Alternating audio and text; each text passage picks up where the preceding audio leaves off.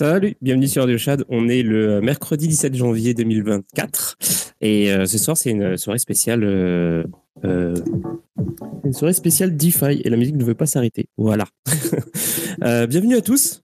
J'espère que vous allez bien. Salut, salut Laurent et salut bah, Opal en fait. Je vais dire c'est le nom du projet mais je connais pas le prénom. Ouais, tu peux m'appeler Béguin, enchanté. J'ai hésité à jouer une avec mon, mon euh, compte euh, perso, mais je pense que ça parlera plus aux gens si je join avec celui-ci. Oh, t'as bien fait. T'as carrément bien fait. Bah, bienvenue. Euh, et puis, bienvenue à ceux qui sont là. Bienvenue à Petit Colibri, Safertex et les autres. Et puis, oui, alors aujourd'hui, on fait une émission. alors, on avait fait une émission, on avait fait une émission DeFi avant de partir, avant les vacances, donc vers la, mi-décembre. On avait fait un petit un petit résumé de la situation, mais euh, ça vaut le coup de, d'en refaire un euh, maintenant en début d'année euh, parce que bah, c'est bah, parce que c'est le début de l'année tout simplement.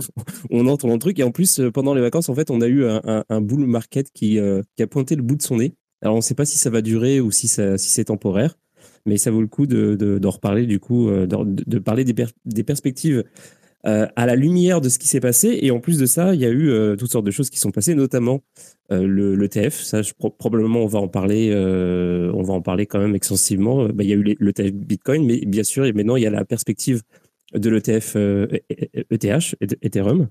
Et puis, il y a d'autres petits événements qui sont passés, notamment, genre là, un truc dont tout le monde parle, euh, qui est le, le DPEG de TUSD. Donc je pense que ce serait, ce serait quand même un, sujet intéressant euh, à aborder.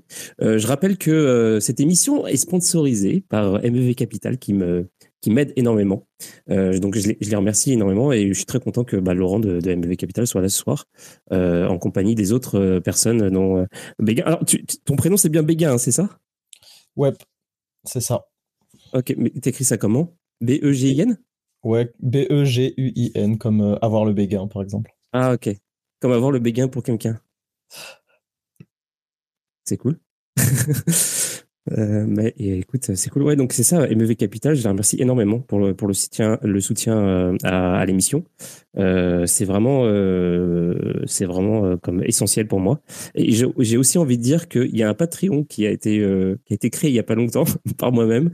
si jamais vous êtes intéressé de, de, je sais pas, de participer à ce Patreon, c'est pas obligé, mais N'hésitez pas. Il y a le lien quelque part. Il faudra que je le remette le lien dans, dans quelque chose d'accessible parce que j'avais fait un post, il est tombé il est tombé dans, dans l'oubli, je pense, dans le, dans le, dans le, euh, dans, dans, le fil euh, de mes posts, euh, bien que je n'ai pas posté énormément. Et donc voilà, bref, on va commencer l'émission. donc la question du soir, c'est comment on fait de l'argent en 2024 Ça, c'est une très très bonne question. mais en fait, on va aller un petit peu plus loin que ça, parce qu'évidemment, il y, a, y, a, des milliards de, de, de, façons de faire de l'argent en 2024. Il n'y a pas que dans les cryptos, mais on va se concentrer plus sur, sur la DeFi. Euh, est-ce que tu peux expliquer Alors, euh, évidemment, Laurent, euh, on connaît un peu, on te connaît déjà parce que tu viens régulièrement, mais Béguin, est-ce que tu peux expliquer quel, est, quel est ton parcours et puis de quoi il s'agit Est-ce que tu peux décrire un peu le, projet Opal Yes, évidemment. déjà, enchanté tous de, vous rencontrer. Ravi de, pouvoir parler ce soir dans le podcast. Euh, alors moi, mon parcours crypto, il est, je dirais, un peu banal. Je suis rentré euh, vraiment sérieusement dans les cryptos après le crash du Covid. Euh, avant ça, j'étais étudiant, donc j'avais survolé la question, mais je m'étais jamais intéressé vraiment en profondeur au sujet. après le crash Covid, il y a eu une vraie opportunité financière pour beaucoup de gens, donc j'ai voulu essayer de saisir cette opportunité et j'ai été drive un peu aussi par euh, l'aspect social qui, prenait de, beau, plus en plus de place. Mais j'ai rapidement en fait euh, été vraiment plus attiré par l'aspect euh, professionnel entre guillemets des cryptos, au-delà du trading, au-delà de la spéculation, etc. Et donc, j'ai rapidement intégré des projets, alors pas forcément les, plus gros projets de l'écosystème, mais malgré tout des projets quand même assez successful et qui sont encore là aujourd'hui. Euh, notamment euh, Paladin Vote, euh, qui est une bribe marketplace. Alors, ben, justement, par là, ça me permet d'introduire le fait que j'ai tout de suite été assez en, profondeur dans l'écosystème, pas forcément les surcouches qui ont rapport aux NFT, qui ont rapport à tout ce qui est spéculation, etc. il y a vraiment un aspect, si je puis dire, tech qui, qui m'a intéressé au début, en fait, qui m'a donné beaucoup d'inspiration, qui, a développé une, certaine passion pour, l'écosystème. Et, depuis, bon, bah, j'ai pas changé de, j'ai pas changé de d'entreprise entre guillemets. Je suis resté chez Paladin tout le long mais j'ai au fur et à mesure euh, commencé à interagir avec un peu plus de projets, notamment euh, Aura Finance et Spiral, qui sont aussi euh, deux grosses raisons pour lesquelles Opal existe aujourd'hui. Et, donc, pour entrer directement dans le sujet de Opal, eh bien, en fait, j'imagine que certains d'entre vous doivent être assez familiers avec Konic, qui profite ben, déjà de cette position de first mover sur, le, la technologie underlying de nos projets respectifs. Euh, qui est euh, le, système de Omnipool. Et je trouve qu'en fait, on est dans une timeline vraiment intéressante pour euh, faire grandir ce, genre de projet, puisque ça va permettre en fait vraiment de donner au, si je puis dire, le retail, les personnes qui n'ont pas forcément une grande éducation DeFi, qui n'ont pas non plus forcément le temps de, consacrer vraiment leur journée à ça, eh bien, euh, néanmoins, ça va leur permettre d'accéder à euh, des stratégies de farming euh, assez sophistiquées, aller chercher l'efficiency le plus possible sans avoir vraiment à se poser la question de exactement comment ça fonctionne, quels sont les différents risques, etc. D'avoir voilà cette position un peu entre les deux mondes. Et donc, ben, le pour, la faire euh, rapide, euh, Opal, en fait, il, permet euh, à l'utilisateur DeFi moyen donc de déposer de la liquidité donc dans un seul actif plutôt que d'avoir besoin de créer des paires de liquidités, etc. Déposer un seul actif, comme par exemple du WETH ou les différents dérivatives de, de l'ETH, donc déposer dans des omnipools. Et ensuite, la TVL qui est cumulée dans, cette, dans ces omnipools va être redistribuée sur des, euh, des, échanges décentralisés, des DEX, euh, de manière optimale pour aller ben, avoir plus de diversité euh, dans les paires de farming, pour isoler un peu plus le risque et supprimer les problèmes d'impermanent loss, etc., etc. Et donc voilà, donc du point de vue de l'utilisateur, c'est vraiment déposer de la liquidité dans une omnipool, dans un single asset et laisser la gouvernance du projet, laisser les educated users, si on peut dire, ben, faire la sélection des euh, solutions de farming les plus appropriées, les plus efficaces, pour aller essayer de chercher un yield euh, le, plus conséquent possible, tout en s'exposant au minimum euh, à tous les risques qui, sont rapport à, voilà, à cette diversification sur le marché. Ok. C'est une sorte de. Enfin, je, te laisserai un peu pour les questions, bien sûr, Radio Chat. Est-ce qu'on peut dire que c'est une sorte de, voilà, de staking optimisé Opal Alors, je, pense que c'est un petit peu différent parce que le principe du staking, si on traduit littéralement, ça, veut dire l'enjeu.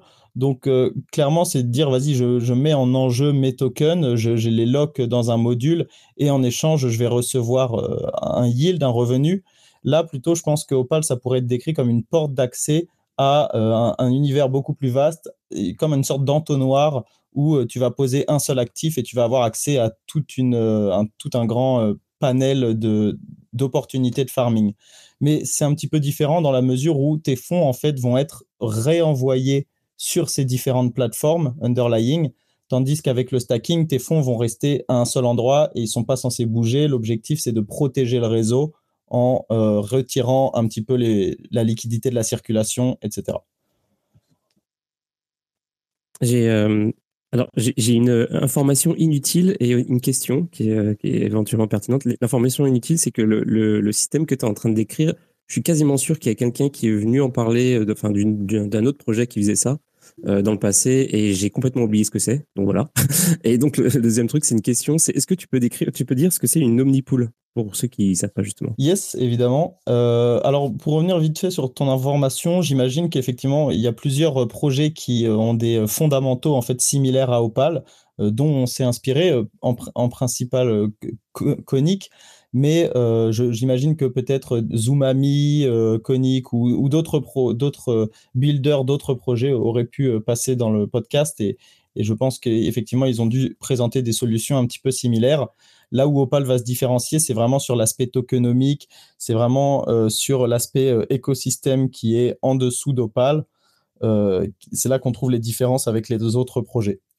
Maintenant, une omnipool, qu'est-ce que c'est? Ben, Ça fonctionne pareil qu'une pool classique, en fait, à la nuance près que, au lieu de déposer deux actifs qui vont chacun avoir un poids, euh, par exemple, sur une pool euh, Uniswap, on va souvent avoir 50% d'un actif et 50% de l'autre. Mais sur Balancer, on peut avoir des pools avec des poids différents, par exemple 80% d'un actif et 20% de l'autre. Là, en l'occurrence, euh, dans une omnipool, il y aura 100% d'un seul actif. Et c'est ça qui permet ensuite de créer de la composabilité, d'aller répartir cet actif sur d'autres underlying pools qui, elles, auront peut-être des poids euh, différents, qui ne seront pas 100% dans le même actif. C'est ça. Et pour, compléter, effectivement, Omnipool, en fait, c'est au lieu que quand vous stakez vos Ethereum sur un contrat, là, euh, avec Opal notamment, euh, il va rediriger ces Ethereum sur d'autres contrats sous-jacents, de protocoles sous-jacents, type euh, est-ce que Balancer en ce moment c'est intéressant d'aller staker des Ethereum plus que sur Curve dans, le sens broad? Ben voilà les omnipools vont permettre de faire cette ce, dynamisme en fait. Une sorte de pool dynamique si vous voulez en, sélectionnant les, meilleurs sous-jacents. Ok ok ok et donc j'en profite pour dire qu'il y a Axel qui nous a rejoint alors, euh, Axel, euh, tu, bosses pour quel projet? Parce qu'il y a euh, Laurent, tu m'avais parlé qu'il y aurait éventuellement les, gars de Spectra et, et, Tena qui nous rejoindraient. Ah. Oui, ouais, merci pour passer. Et Spectra, on a l'honneur de d'avoir peut-être Antoine, s'il a du temps ce soir, qui est avec nous actuellement. Ok. bonjour. Ah, ah, Axel, on entend un petit retour, je pense, de ton speaker. Je me mets. Je vais, me mettre, en mute, dès que, dès que j'ai fini, mais bonjour à tous. Et le projet, c'est le projet, c'est Athéna.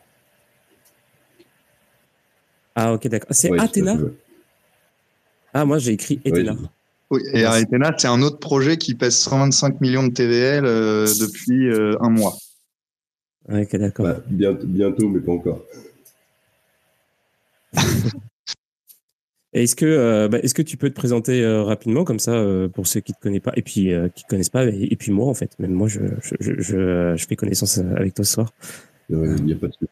Juste un peu ce que tu fais et puis est-ce que c'est Athéna Il n'y a pas de souci, il a pas de souci. Alors moi je suis je suis arrivé dans, dans le monde de, de la crypto blockchain 2016-2017.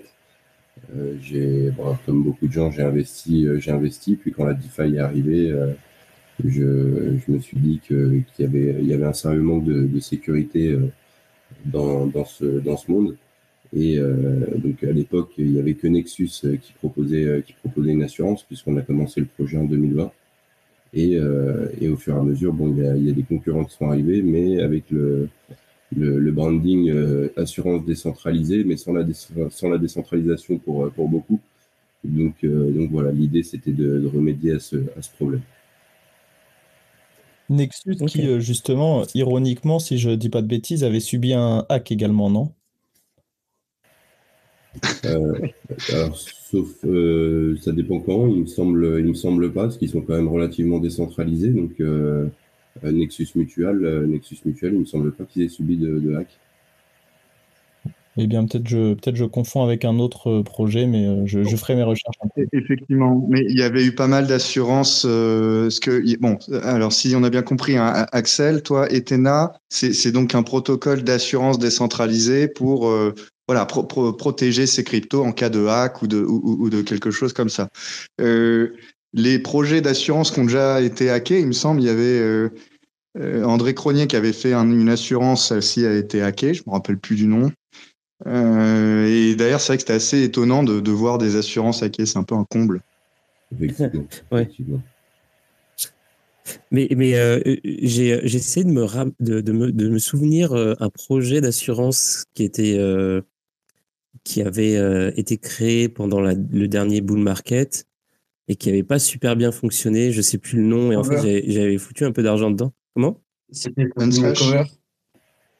Ah oui, c'est ça, c'est un, non, euh, Unslash. je ne pense pas qu'ils ont été hackés. C'est un projet français d'ailleurs. Il non, non, ils sont pas, pas, pas hackés. ils ont été hackés Unslash, mais ils ne sont pas montés mais en Cover, non, non, il y avait eu, euh, je me souviens, euh, un problème. sur ce, sur ce projet-là. Mais est-ce que vous pensez, est-ce qu'il y a un, donc vous, donc Axel, vous, c'est un projet donc d'assurance aussi. Est-ce que ça, est-ce que ça fonctionne? Vous avez réussi à trouver votre votre voie? Parce que à, l'époque justement, quand j'avais eu j'ai fait face à un slash, vu comment ça avait fonctionné, euh, j'avais plein de points d'interrogation sur ma tête. Je me disais, est-ce que, euh, ouais, est-ce que ça, est-ce que c'est, c'est pas vraiment, tu peux pas vraiment faire ça décentralisé. Euh, euh vu en plus les problèmes techniques qu'ils ont et tout, ça me paraît vraiment compliqué. J'ai l'impression que c'est pas un truc qui est fait pour la blockchain. Je m'étais fait une mini réflexion en me disant, hum, ce secteur-là, peut-être pas sur la blockchain, mais peut-être que j'avais faux. Bah, alors, on est, on est tout à fait d'accord hein, sur les, sur les premiers prototype parce que euh, à ce niveau-là, c'était du prototype d'assurance décentralisée. Il y avait, euh, il y avait pas mal de soucis, euh, notamment l'efficacité des liquidités. Vous pouvez pas, pouvez pas offrir une couverture à 2,5% sur un protocole qui, va qui va en, ramener comme à AVE par exemple 1,2. Donc il y avait des soucis là-dessus, des soucis de quantité d'utilité aussi. on a pu le voir sur l'assurance qui était sur BNB, j'ai un trou. Euh, mais, euh, mais effectivement, on, comment dire, on, résout, on résout pas mal de, problèmes, notamment en défragmentant les liquidités. Donc, défragmenter, c'est un grand mot pour dire qu'en fait, avec 1000 dollars de, capital, vous pouvez, vous pouvez aller couvrir 5, 10, 15, 20 protocoles. le premier protocole hacké prendra, prendra les 1000 dollars ou, ou, la somme correspondante au hack pour euh, la poule pardon prendra pour euh, rembourser le, les utilisateurs. Donc on a mis pas mal de, nouveautés aussi. C'est pour ça que ça nous a pris pas mal de temps. On a commencé euh, fin 2020 le, la construction et, effectivement on arrive, bon, on arrive au lancement juste, juste maintenant. Donc effectivement ça nous a pris pas mal de temps. Ok, d'ailleurs, bah, du coup, j'ai une question pour toi. J'ai vu que tu es dans, dans ce domaine-là. Euh, je vois qu'il y, a, il y a des, c'est possible pour ceux qui sont fait, euh, bah, qui sont fait arnaquer par euh, euh, FTX, c'est possible pour eux de revendre leurs claims. Et apparemment, de ce que j'ai vu, les claims en ce moment, ça se vend à peu près à 50%. Qu'est-ce que tu penses de ça? Est-ce que tu penses que c'est c'est une, une, bonne idée de, vendre son claim à 50%. Est-ce que c'est le genre de, de, choses que, vu que j'imagine que tu, vous, vous faites l'évaluation de risque, est-ce que tu t'es penché sur ce, ce, sujet Alors, après, le, donc, nous, on, offrira, ça va être un système permissionless, donc chacun pourra ouvrir la poule, la poule qu'il souhaite, euh, y compris pour un exchange, un exchange centralisé. Le souci, c'est que ça reste quand même des boîtes noires. Donc, euh, et là, en plus, ça dé... pour le coup, ça dépend vraiment euh, de, la, comment dire, de la liquidation de FTX, comment ça se passe, combien d'assets il reste, etc. Euh, c'est un pari, euh, c'est un pari de A à Z à moins d'avoir des infos, euh, des infos internes. Ouais. Ok. Et on a Logica, Logica mon cerveau me, fait, me joue des tours, je me souviens même plus d'avoir accepté, mais je pense que j'ai juste mécaniquement accepté, le, accepté la demande de, pour parler. Ça va? Ouais, salut à tous. Ça va bien et vous? Bah, Ça va. donc toi, tu... Oh oui, c'est ça, toi tu bosses pour Spectra. Tu représentes Spectra ce soir. Bon, bah, bienvenue. L'équipe est au complet. Est-ce que, euh, du coup, pour terminer le, le, tour, de, le tour de table, est-ce que tu peux présenter, euh, bah, dire qui t'es un petit peu, puis euh, présenter Spectra? Ouais, avec plaisir. bah, du coup, comme Axel, moi, j'ai démarré la crypto 2016-2017. Quand j'ai vu la DeFi, alors moi je me suis pas dit les problèmes de sécurité, même si bon c'était un peu ghetto quand même. je me suis plutôt dit bah, c'est le PMF des cryptos. du coup, euh, bah, Product Market Fit. Euh, du coup, à partir de là, euh, j'étais à fond dans DeFi France, sur toutes les news possibles et imaginables de DeFi, jusqu'à ce que ça mène du coup à cofonder un projet en 2020 pendant l'été avec du coup Gaspard, Ulysse et Jean, qui s'appelait AP Wine. Et donc on a eu une, une V1 en 2021 euh, qu'on a discontinué euh, par la suite. Et euh, là, on, prévoit, on prévoit de sortir la V2. du coup, qu'est-ce qu'on fait chez, chez Spectra? Donc, on fait Bon, on est un interest rate derivative protocol. du coup, ça fait, ça peut faire un peu peur. Mais l'idée, c'est que, par exemple, on permet de toucher son salaire à l'avance, donc plus ou moins son, son yield dans la DeFi. on permet de spéculer sur les taux d'intérêt. d'obtenir des taux d'intérêt fixes. on prévoit d'avoir des options et, et un paquet d'autres trucs mais voilà, donc l'idée principale, c'est que grâce à nous, on peut s'amuser sur les taux d'intérêt. Ok. Ok, intéressant. Et donc, du coup, vous faites vraiment euh, chacun euh, un truc différent. Alors, il y a Laurent, il va falloir que tu m'aides pour ce soir parce que moi, euh, donc si vous ne savez pas, je suis pas un expert de la, finance décentralisée. Je connais un petit peu, mais c'est pas c'est pas mon fort. Par contre, c'est pas mal pour poser des questions naïves, hein, des questions qui, qui vont peut-être intéresser les débutants. Mais c'est vrai que pour creuser, Laurent va, va mettre d'une aide précieuse ce soir. je voulais aussi rappeler que qui, bah, bonjour à tous ceux qui sont là. Si vous voulez euh, poser des questions ou euh, dire des choses, euh, n'hésitez pas à demander le rôle de speaker et puis, et puis on vous le donne et comme ça, voilà. Vous pouvez, parler. C'est un peu le but, participer. Et j'ai mon téléphone qui me fait des, des, choses un peu bizarres. On, peut, faire un tout petit peu d'actu si vous voulez pour commencer. j'ai vu le, le DPEG du TUSD. Est-ce que c'est quelque chose qui vous inquiète ou pas? Parce que ça a pas l'air d'être un gros, gros DPEG. Ça a l'air d'être un, petit truc, mais Personnellement, je sais même pas euh, qui back le TUSD, euh, quelle compagnie, quel asset. Euh, donc je sais même pas à quel point c'est important. Je connais même pas la part du marché du TUSD. J'ai juste vu que Asher avait l'air de s'en inquiéter un petit peu. J'ai vu d'autres postes passer par-ci par-là. Est-ce que c'est un truc qui, est-ce qu'on est, est-ce qu'il y a un, autre drame qui qui arrive, qui, se pointe à l'horizon? J'ai entendu que TUSD c'était assez lié à Justin Sun au bout d'un moment. Après, bon, peut-être rumeur. Mais j'avoue que j'ai même pas entendu parler de, du DPEG euh, là dernièrement. Donc euh, c'est vrai que ça n'a pas un très gros impact en DeFi, je dirais, mais voir ce que vous en pensez. Bah, honnêtement, c'est un avis très personnel. Attention, euh, pour moi, le TUSD, enfin nous, on a mis ça dans le, le tiers de ce qu'on appelle les shit stablecoins, c'est-à-dire ça va être des, des, des stablecoins qui, qui, qui ont un prix eux-mêmes, quoi. Ils vont à 2, à moins, à... Enfin, après TUSD, euh, True, true, USD, c'est-à-dire nous on s'en sert pas, voilà. On... Mais euh, je pense que sa, TVL est relativement faible, donc même si elle DPEG, je ne vois pas trop de dégâts systémiques euh, qu'il pourrait causer, euh, plutôt qu'un DPEG de voilà USDC, USDT, qui sont beaucoup plus massifs. Alors, quant à moi, je... Alors, j'hésitais au début, effectivement, je me demandais si l'issueur de ce... du TUSD c'était Threshold ou si c'était Tron, euh, enfin le, projet de Justinson, effectivement. Euh, mais ça ne me surprend pas plus que ça dans la mesure où, euh, durant cette dernière année, j'ai vu à de nombreuses reprises passer des mints de plusieurs dizaines de millions de, voire, parfois plusieurs centaines de millions de, TUSD. et comme disait Axel tout à l'heure, ben c'est à l'instar de FTX, c'est aussi assez une black box. Euh, et il n'était pas facile de voir ben, quelles étaient les réserves euh, derrière le TUSD. Donc, à plusieurs reprises, on a eu des warnings un peu sur le marché, euh, sur le crypto Twitter, de personnes qui se, étaient surprises de voir autant d'assets mint, parfois pour simplement des utilisations qui sont pas forcément, qui vont pas forcément dans le sens de l'écosystème en entier, parfois qui étaient un peu personnelles aux décisions de, de, de Justin Sun, etc. Donc, je ne suis pas extrêmement surpris. Je me demande quel risque, effectivement, euh, quel ordre de magnitude pourrait avoir euh, le risque, mais je pense qu'il, malgré tout, c'est quand même pas quelque chose à négliger. Euh, si tant est que ces dizaines de millions de tokens qui ont été imprimés ont servi à acheter d'autres tokens qui pourraient du coup indirectement faire les frais d'un gros dépay. Après, euh, euh, euh, Justin Sun, c'est quelqu'un d'assez sulfureux dans la, dans la DeFi, dans la crypto depuis des années. il a déjà créé un stablecoin à l'époque qui s'appelait l'USDD.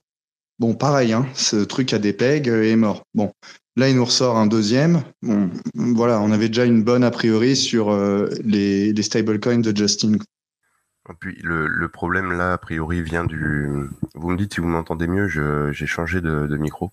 Euh, le problème là vient a priori, du fait qu'ils ont du mal à publier les réserves, effectivement. Et du coup, tant que tant que les réserves ne seront pas publiées, le, le problème va perdurer. Hein. On a vu le cas avec BUSD euh, pendant un moment, euh, enfin avec avec pas mal de stablecoins d'ailleurs. Et c'est quelque, ce genre de choses qui, qui sont assurées par Athena, idem les DPEG les utilisateurs pourront s'assurer contre, bah, contre le, le DPEG du stablecoin, USDC, USDT ou autre.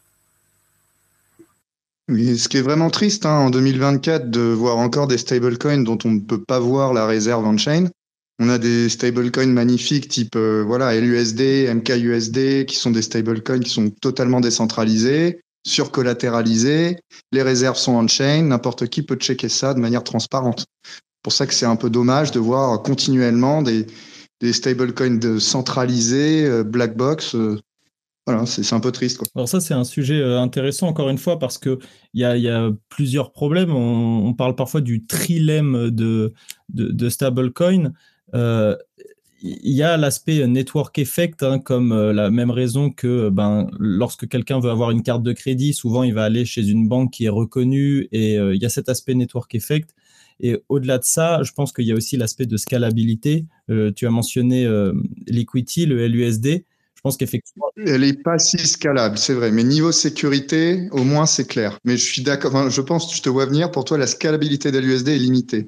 Et je me servais de ça juste comme euh, un, tremplin pour euh, revenir au fait que bah, des grosses entités comme USDT, euh, comme l'USDC de Circle, etc., et ben en fait aujourd'hui remplissent, cochent un certain nombre de cases pour l'utilisateur moyen de, crypto. Je vais même pas parler de DeFi, même crypto en général, qui sont parfois ben, plus importantes pour les utilisateurs au, détriment de euh, bah, des, qualités techniques et des qualités effectivement de décentralisation, etc., de, transparence euh, des réserves, etc. Et on voit que par exemple Tether, l'USDT, ils ont reçu plusieurs fois euh, des des conflits, ils ont été sued par probablement le régulateur américain à plusieurs reprises. Et bon, ils sont encore là aujourd'hui malgré le fait que l'utilisateur moyen ne connaît pas les réserves qu'il y a derrière c'est pas quelque chose forcément que je valorise, mais je pense qu'on peut l'expliquer d'une certaine manière, euh, ben de par voilà, la, configuration de base et le network effect et aussi euh, voilà toutes, ces ingrédients qui font que euh, pour, pour la plupart des gens, eh ben, ça semble être un actif peut-être plus sécure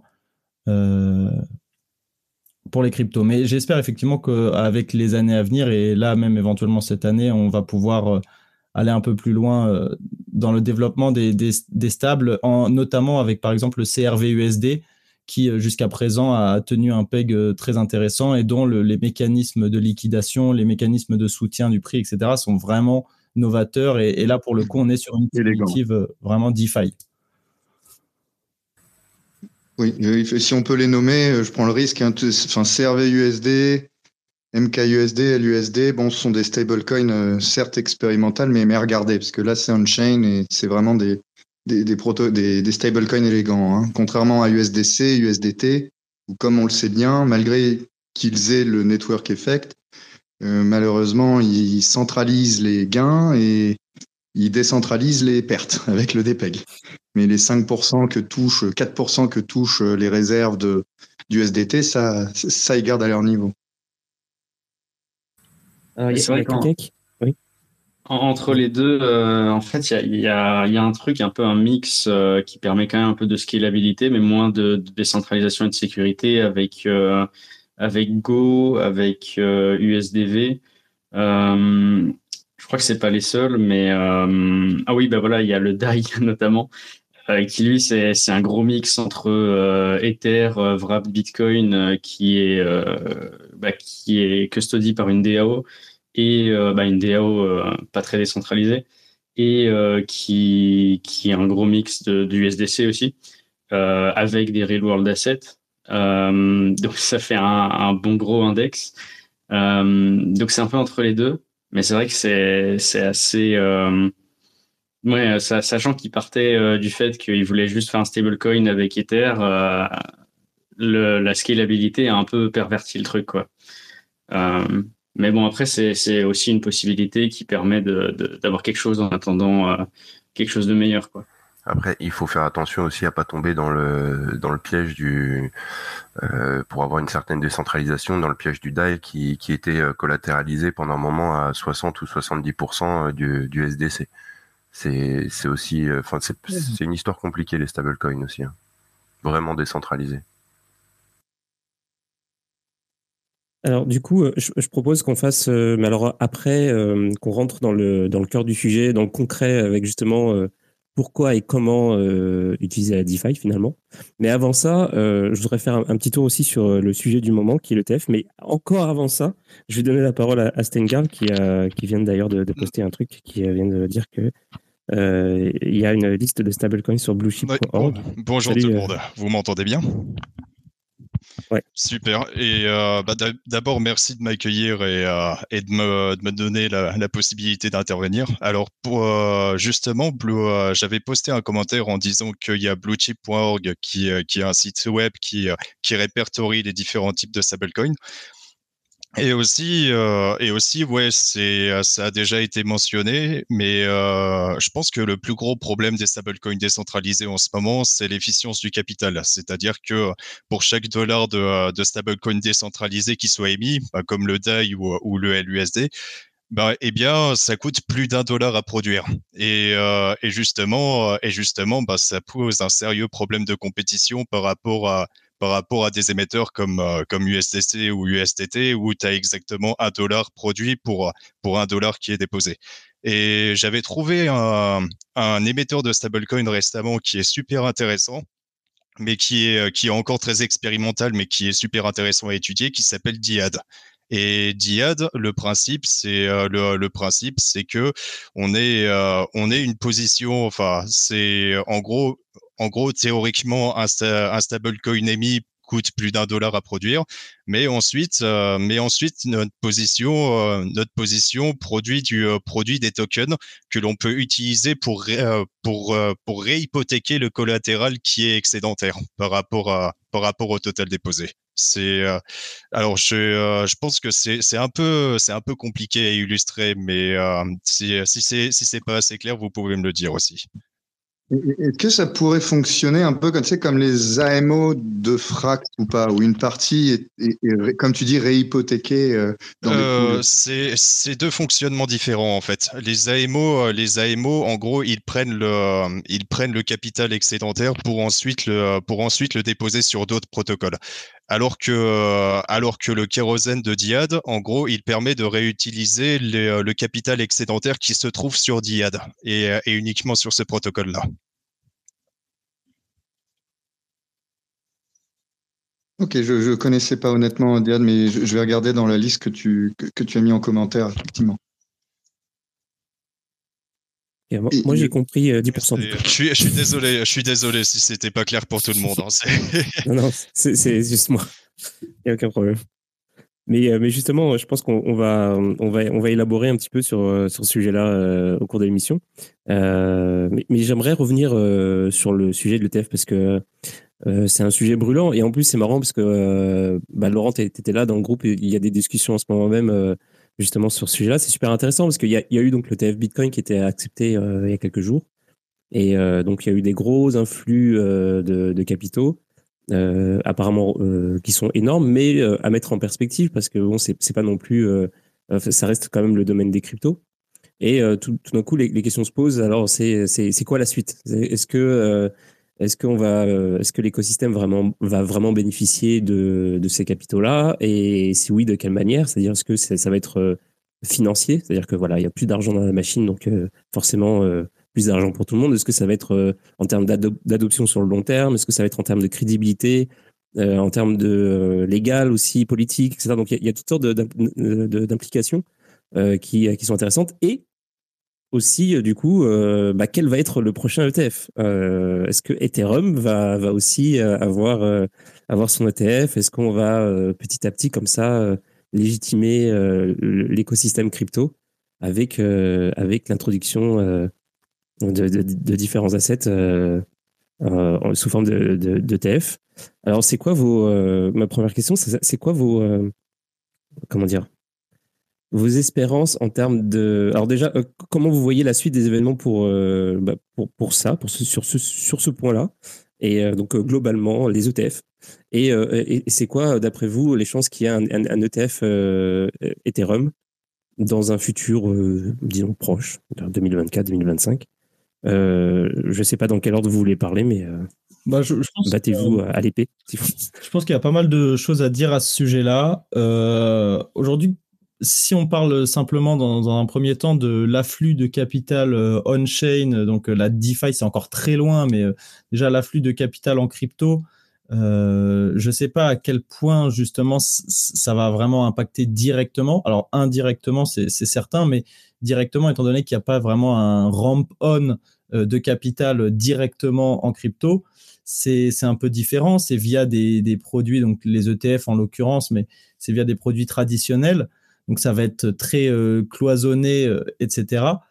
Et, donc forcément, même s'il y a des flux de capitaux et qui viendront après de Bitcoin vers euh, probablement les autres majeurs et éventuellement les altes dans un troisième temps, c'est quand même pas quelque chose que j'aperçois de manière directe. Je pense que le gros gain, il est vraiment en termes de crédibilité pour l'écosystème et que le particulier va de lui-même décider de devenir on-chain plutôt que d'aller sur le TF Bitcoin, que ça donne un peu plus de confiance euh, maintenant qu'on est euh, plus ou moins vouch par BlackRock et des, et des compagnies dans le genre. en revanche, je, concernant vraiment le, le ETH, ça, j'aimais beaucoup plus de réserves simplement parce que euh, l'exposure et la technologie n'est pas du tout la même. Euh, l'objectif d'un ETF, ça va être de générer euh, des revenus.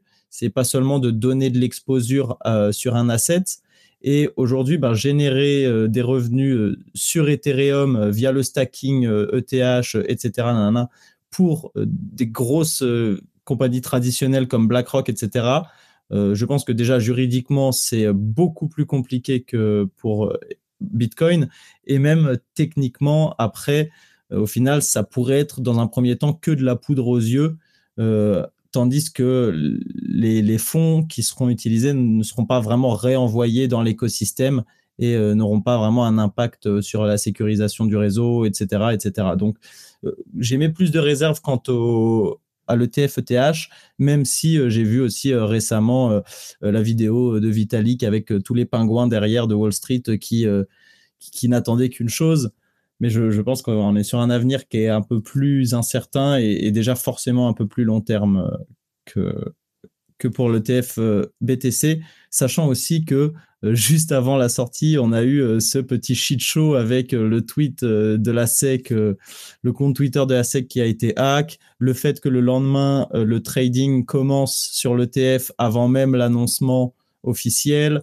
bref, je pense qu'en termes de coordination, il y a encore quelques, deux, trois choses à, retenir et à apprendre pour, pour Wall Street, etc., avant de, passer à l'ETF Ethereum. Quoi. Je ne sais pas si vous partagez mon avis. personnellement, je la partage totalement euh, sur le Bitcoin. Donc, on va dire que c'est camisolé. Je, oui, euh, indirectement, il va y avoir du bénéfice, c'est clair, mais directement, euh, j'ai la même vision que Opal. voilà, je, reste très réservé. En revanche, pour compléter sur Ethereum ETF, je pense qu'il y a une partie aussi politique qu'il faut prendre. Euh, il y a quand même déjà eu sept demandes d'ETF hein, euh, pour Ethereum. Il y, en a, déjà sept, dont euh, Vanek et BlackRock. Larry Fink a déjà dit, il ne parle pas s'il y a un ETF ou pas, il dit je n'ai pas d'ETA. Donc déjà, ça donne une information. Larry Fink, le directeur de BlackRock, il ne dit pas qu'il n'est pas sûr de faire un ETF il dit je ne suis pas sûr de quand il va sortir. Donc il y a déjà une partie de réponse. Euh, et ensuite, quand on regarde les statistiques, BlackRock, sur les 530 ETF qu'ils ont déjà euh, euh, émis dans leur existence, ils n'ont eu qu'un seul refus. Donc, si l'Ethereum ETF e est refusé, ce sera le deuxième. Pour moi, je vois un ETF Ethereum malgré tous les points que Béguin a dit sur le fait que ce n'est pas du tout la même technologie. Ça peut être classifié comme un securities ou un commodities. C'est encore très flou pour la SEC de savoir comment qualifier ça mais je suis plus positif quant à l'émission d'un ETF Ethereum pour euh, fin de cette année, je dirais même si je dois essayer d'être un peu euh, engagé. Concernant cette qualification euh, de securities ou commodities, etc., je me demande aussi si effectivement cette vague de nouveaux assets crypto, etc., peut apporter des changements où on sait que traditionnellement, pour, pour qualifier un asset, on va utiliser le test de Howey en finance traditionnelle. Et je me demande si peut-être ça va faire évoluer la façon dont, euh, ben voilà, on, configure des produits financiers traditionnels, la façon dont on les évolue, même si ben, effectivement la grosse partie du travail va rester parce qu'aujourd'hui ça fonctionne très bien comme ça, euh, enfin entre grosses guillemets. Mais, euh, mais ouais, j'ai bon espoir aussi que, que, ça fasse un peu bouger les choses. Maintenant, je n'oserais pas euh, m'exprimer quant à la, à, la, à la timeline. Pour, pour, repartir un peu dans le, dans le temps, il y a eu un, gros débat au début de Bitcoin entre Satoshi et, et. Donc Satoshi qui disait le, le Bitcoin serait, serait un moyen de paiement et Alfinet qui pensait plus à une réserve de valeur comme l'or. Je, pense qu'on se dirige plus vers la deuxième solution, à voir dans les années à venir, mais je pense qu'aujourd'hui on se dirige plus vers la deuxième solution, euh, quelque chose qui va être euh, qui va être une valeur refuge et non pas un moyen de paiement. En tous les cas, dans les années à venir. Ouais, d'ailleurs, euh, ce que tu viens de dire, ça, rejoint un peu la question que je voulais poser, qui était un, qui, je voulais rebondir en fait sur ce que tu as dit, euh, Béguin, sur euh, tout à l'heure par rapport à être vouch par BlackRock, ce serait quoi l'intérêt d'être vouch par BlackRock pour un asset comme Bitcoin? La prise de risque, elle est quand même limitée parce qu'il n'y a pas a pas vraiment de, mécanisme de DeFi sur Bitcoin. C'est, c'est justement, j'ai l'impression qu'il y a plus le côté store of value qui, qui, qui prend, qui, qui, est sur le devant en fait de, la narrative, alors que pour faire un ETF, par exemple Ethereum, bah, il faut. Euh, c'est beaucoup. Ça m'a l'air d'être beaucoup plus compliqué dans le sens où Ethereum, tu as de nombreux projets euh, comme les vôtres, mais comme beaucoup d'autres, où il y a des mécanismes euh, complexes, des mécanismes de, de finance complexes. Il y a aussi beaucoup. la spéculation est très présente partout. Ça, voudrait dire qu'il faudrait que les institutions, en tout cas les régulateurs, se mettent à la page, soient hyper calés même éventuellement en avance sur ce qui se fait dans l'écosystème pour pouvoir euh, euh, définir un cadre, euh, un cadre légal ou un cadre, je sais pas quel autre genre de cadre, mais un cadre qui fait que les gens, en fait, que les gens soient entre guillemets protégés. Et ça m'a l'air, ça m'a l'air compliqué. Je sais pas ce que vous en pensez. Euh, bah, si, euh, si, vous voulez mon avis sur la question, euh, c'est le cadre réglementaire, il arrive toujours après, après coup qu'il y ait une, innovation parce que c'est toujours comme ça que ça se passe en fait. on fait d'abord des expérimentations avec, ensuite on fait des erreurs, c'est normal.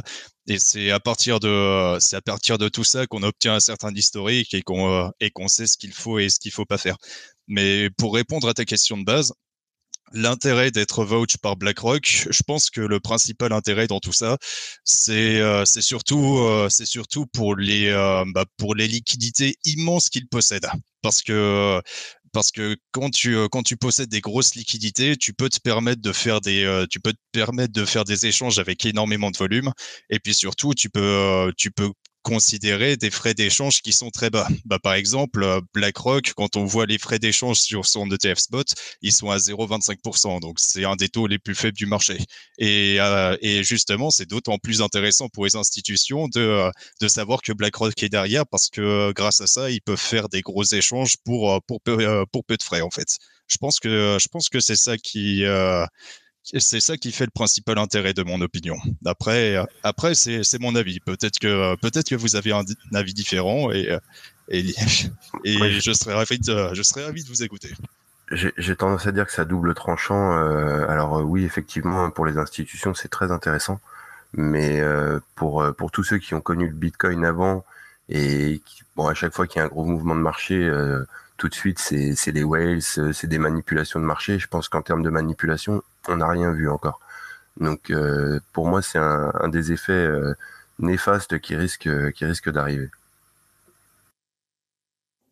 Alors, je voudrais ajouter aussi, en, revenant sur un des. Excuse-moi de te couper, tu veux, tu veux, tu veux y aller? Peut-être Antoine, oui, comme vous voulez. Euh, ouais, bah sinon, euh, moi je me suis, je me suis posé un peu la question sur les ETF. Et alors, ça fait quand même beaucoup de, volume et un apport de liquidité conséquent. Mais du coup, la liquidité a été achetée euh, en avance, donc on a moins vu quand même. Bah, l'explosion de prix a plus lieu avec la hype que autre chose, j'aurais tendance à dire. Euh, du coup, c'est comme, euh, comme on disait au début, c'est assez positif sur euh, la, la vision qu'ont les gens de la crypto. Parce que les gens ils se disent ah mais c'est plus un truc de gangster maintenant, c'est plus un truc de criminel. Et du coup, ça, ça change beaucoup. Euh, après, euh, j'avoue que bon, en n'étant pas, en étant assez loin de la, de la finance traditionnelle, euh, j'ai un peu du mal à voir l'intérêt, mis à part que ça simplifie un peu l'achat pour pour les gens qui, qui s'y connaissent vraiment pas. ou alors, bah, du coup, ça permet à des fonds de rentrer quand même. Ça, c'est plus important. mais du coup, oui, par rapport à Ethereum c'est vrai que le, le fait d'avoir une grosse partie de la supply des bitcoins, ben en fait, ça change rien à Bitcoin. Tandis que s'il y a une seule personne qui a une grosse partie de la supply d'Ethereum, euh, bah, ça met en danger le, le protocole. Et euh, moi, c'est plus cette partie-là euh, qui, euh, qui, du coup, euh, va peut-être euh, poser un, un problème par la suite. mais sachant que, que Ethereum a été la deuxième crypto-monnaie, bien sûr, quand c'était en proof of work, a été la deuxième crypto-monnaie à être validée comme n'étant pas une, une security. Euh, bah, c'est certainement, euh, bah, en plus, c'est la crypto-monnaie certainement la plus décentralisée euh, par, par rapport à Bitcoin. Euh, euh, donc, c'est certainement la, prochaine, du coup, à avoir un ETF. Euh, en plus que, comme vous l'avez dit, il y a des ETF qui ont déjà été lancés, bah, des demandes. Et par contre, après, euh, l'inquiétude sur la DeFi, sur euh, est-ce que, euh, est-ce que du coup, tous les, protocoles qui y a par-dessus, je pense que il n'y a pas trop de raison de s'en inquiéter parce que techniquement, si tu hold un ETH, bah, c'est comme si tu holdais un Bitcoin, il ne se passe rien de, particulier. Après, si tu te mets à le stacker, il se passe quelque chose. Si tu le mets à l'utiliser en collatéral ou en LP, là, par contre, du coup, forcément, ils vont devoir regarder.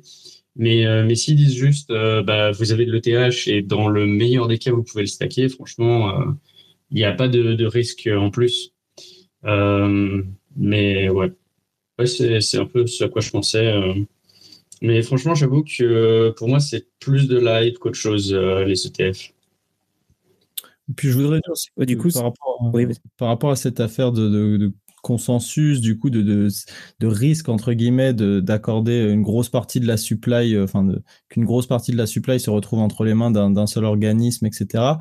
Euh, je ne pourrais pas le citer mot pour mot, mais je me souviens avoir lu un article quand même de Vitalik à un moment qui, qui expliquait plus ou moins que bah, si un acteur parvenait euh, à corrompre le réseau d'une manière ou d'une autre euh, par une, une, forme de sibylle, il se retrouverait plus ou moins dans une position où euh, il corromprait un réseau sur lequel il finirait par être tout seul et euh, qui suffirait de, de, forquer encore plus ou moins Ethereum pour recréer, repartir sur des bases un peu plus saines.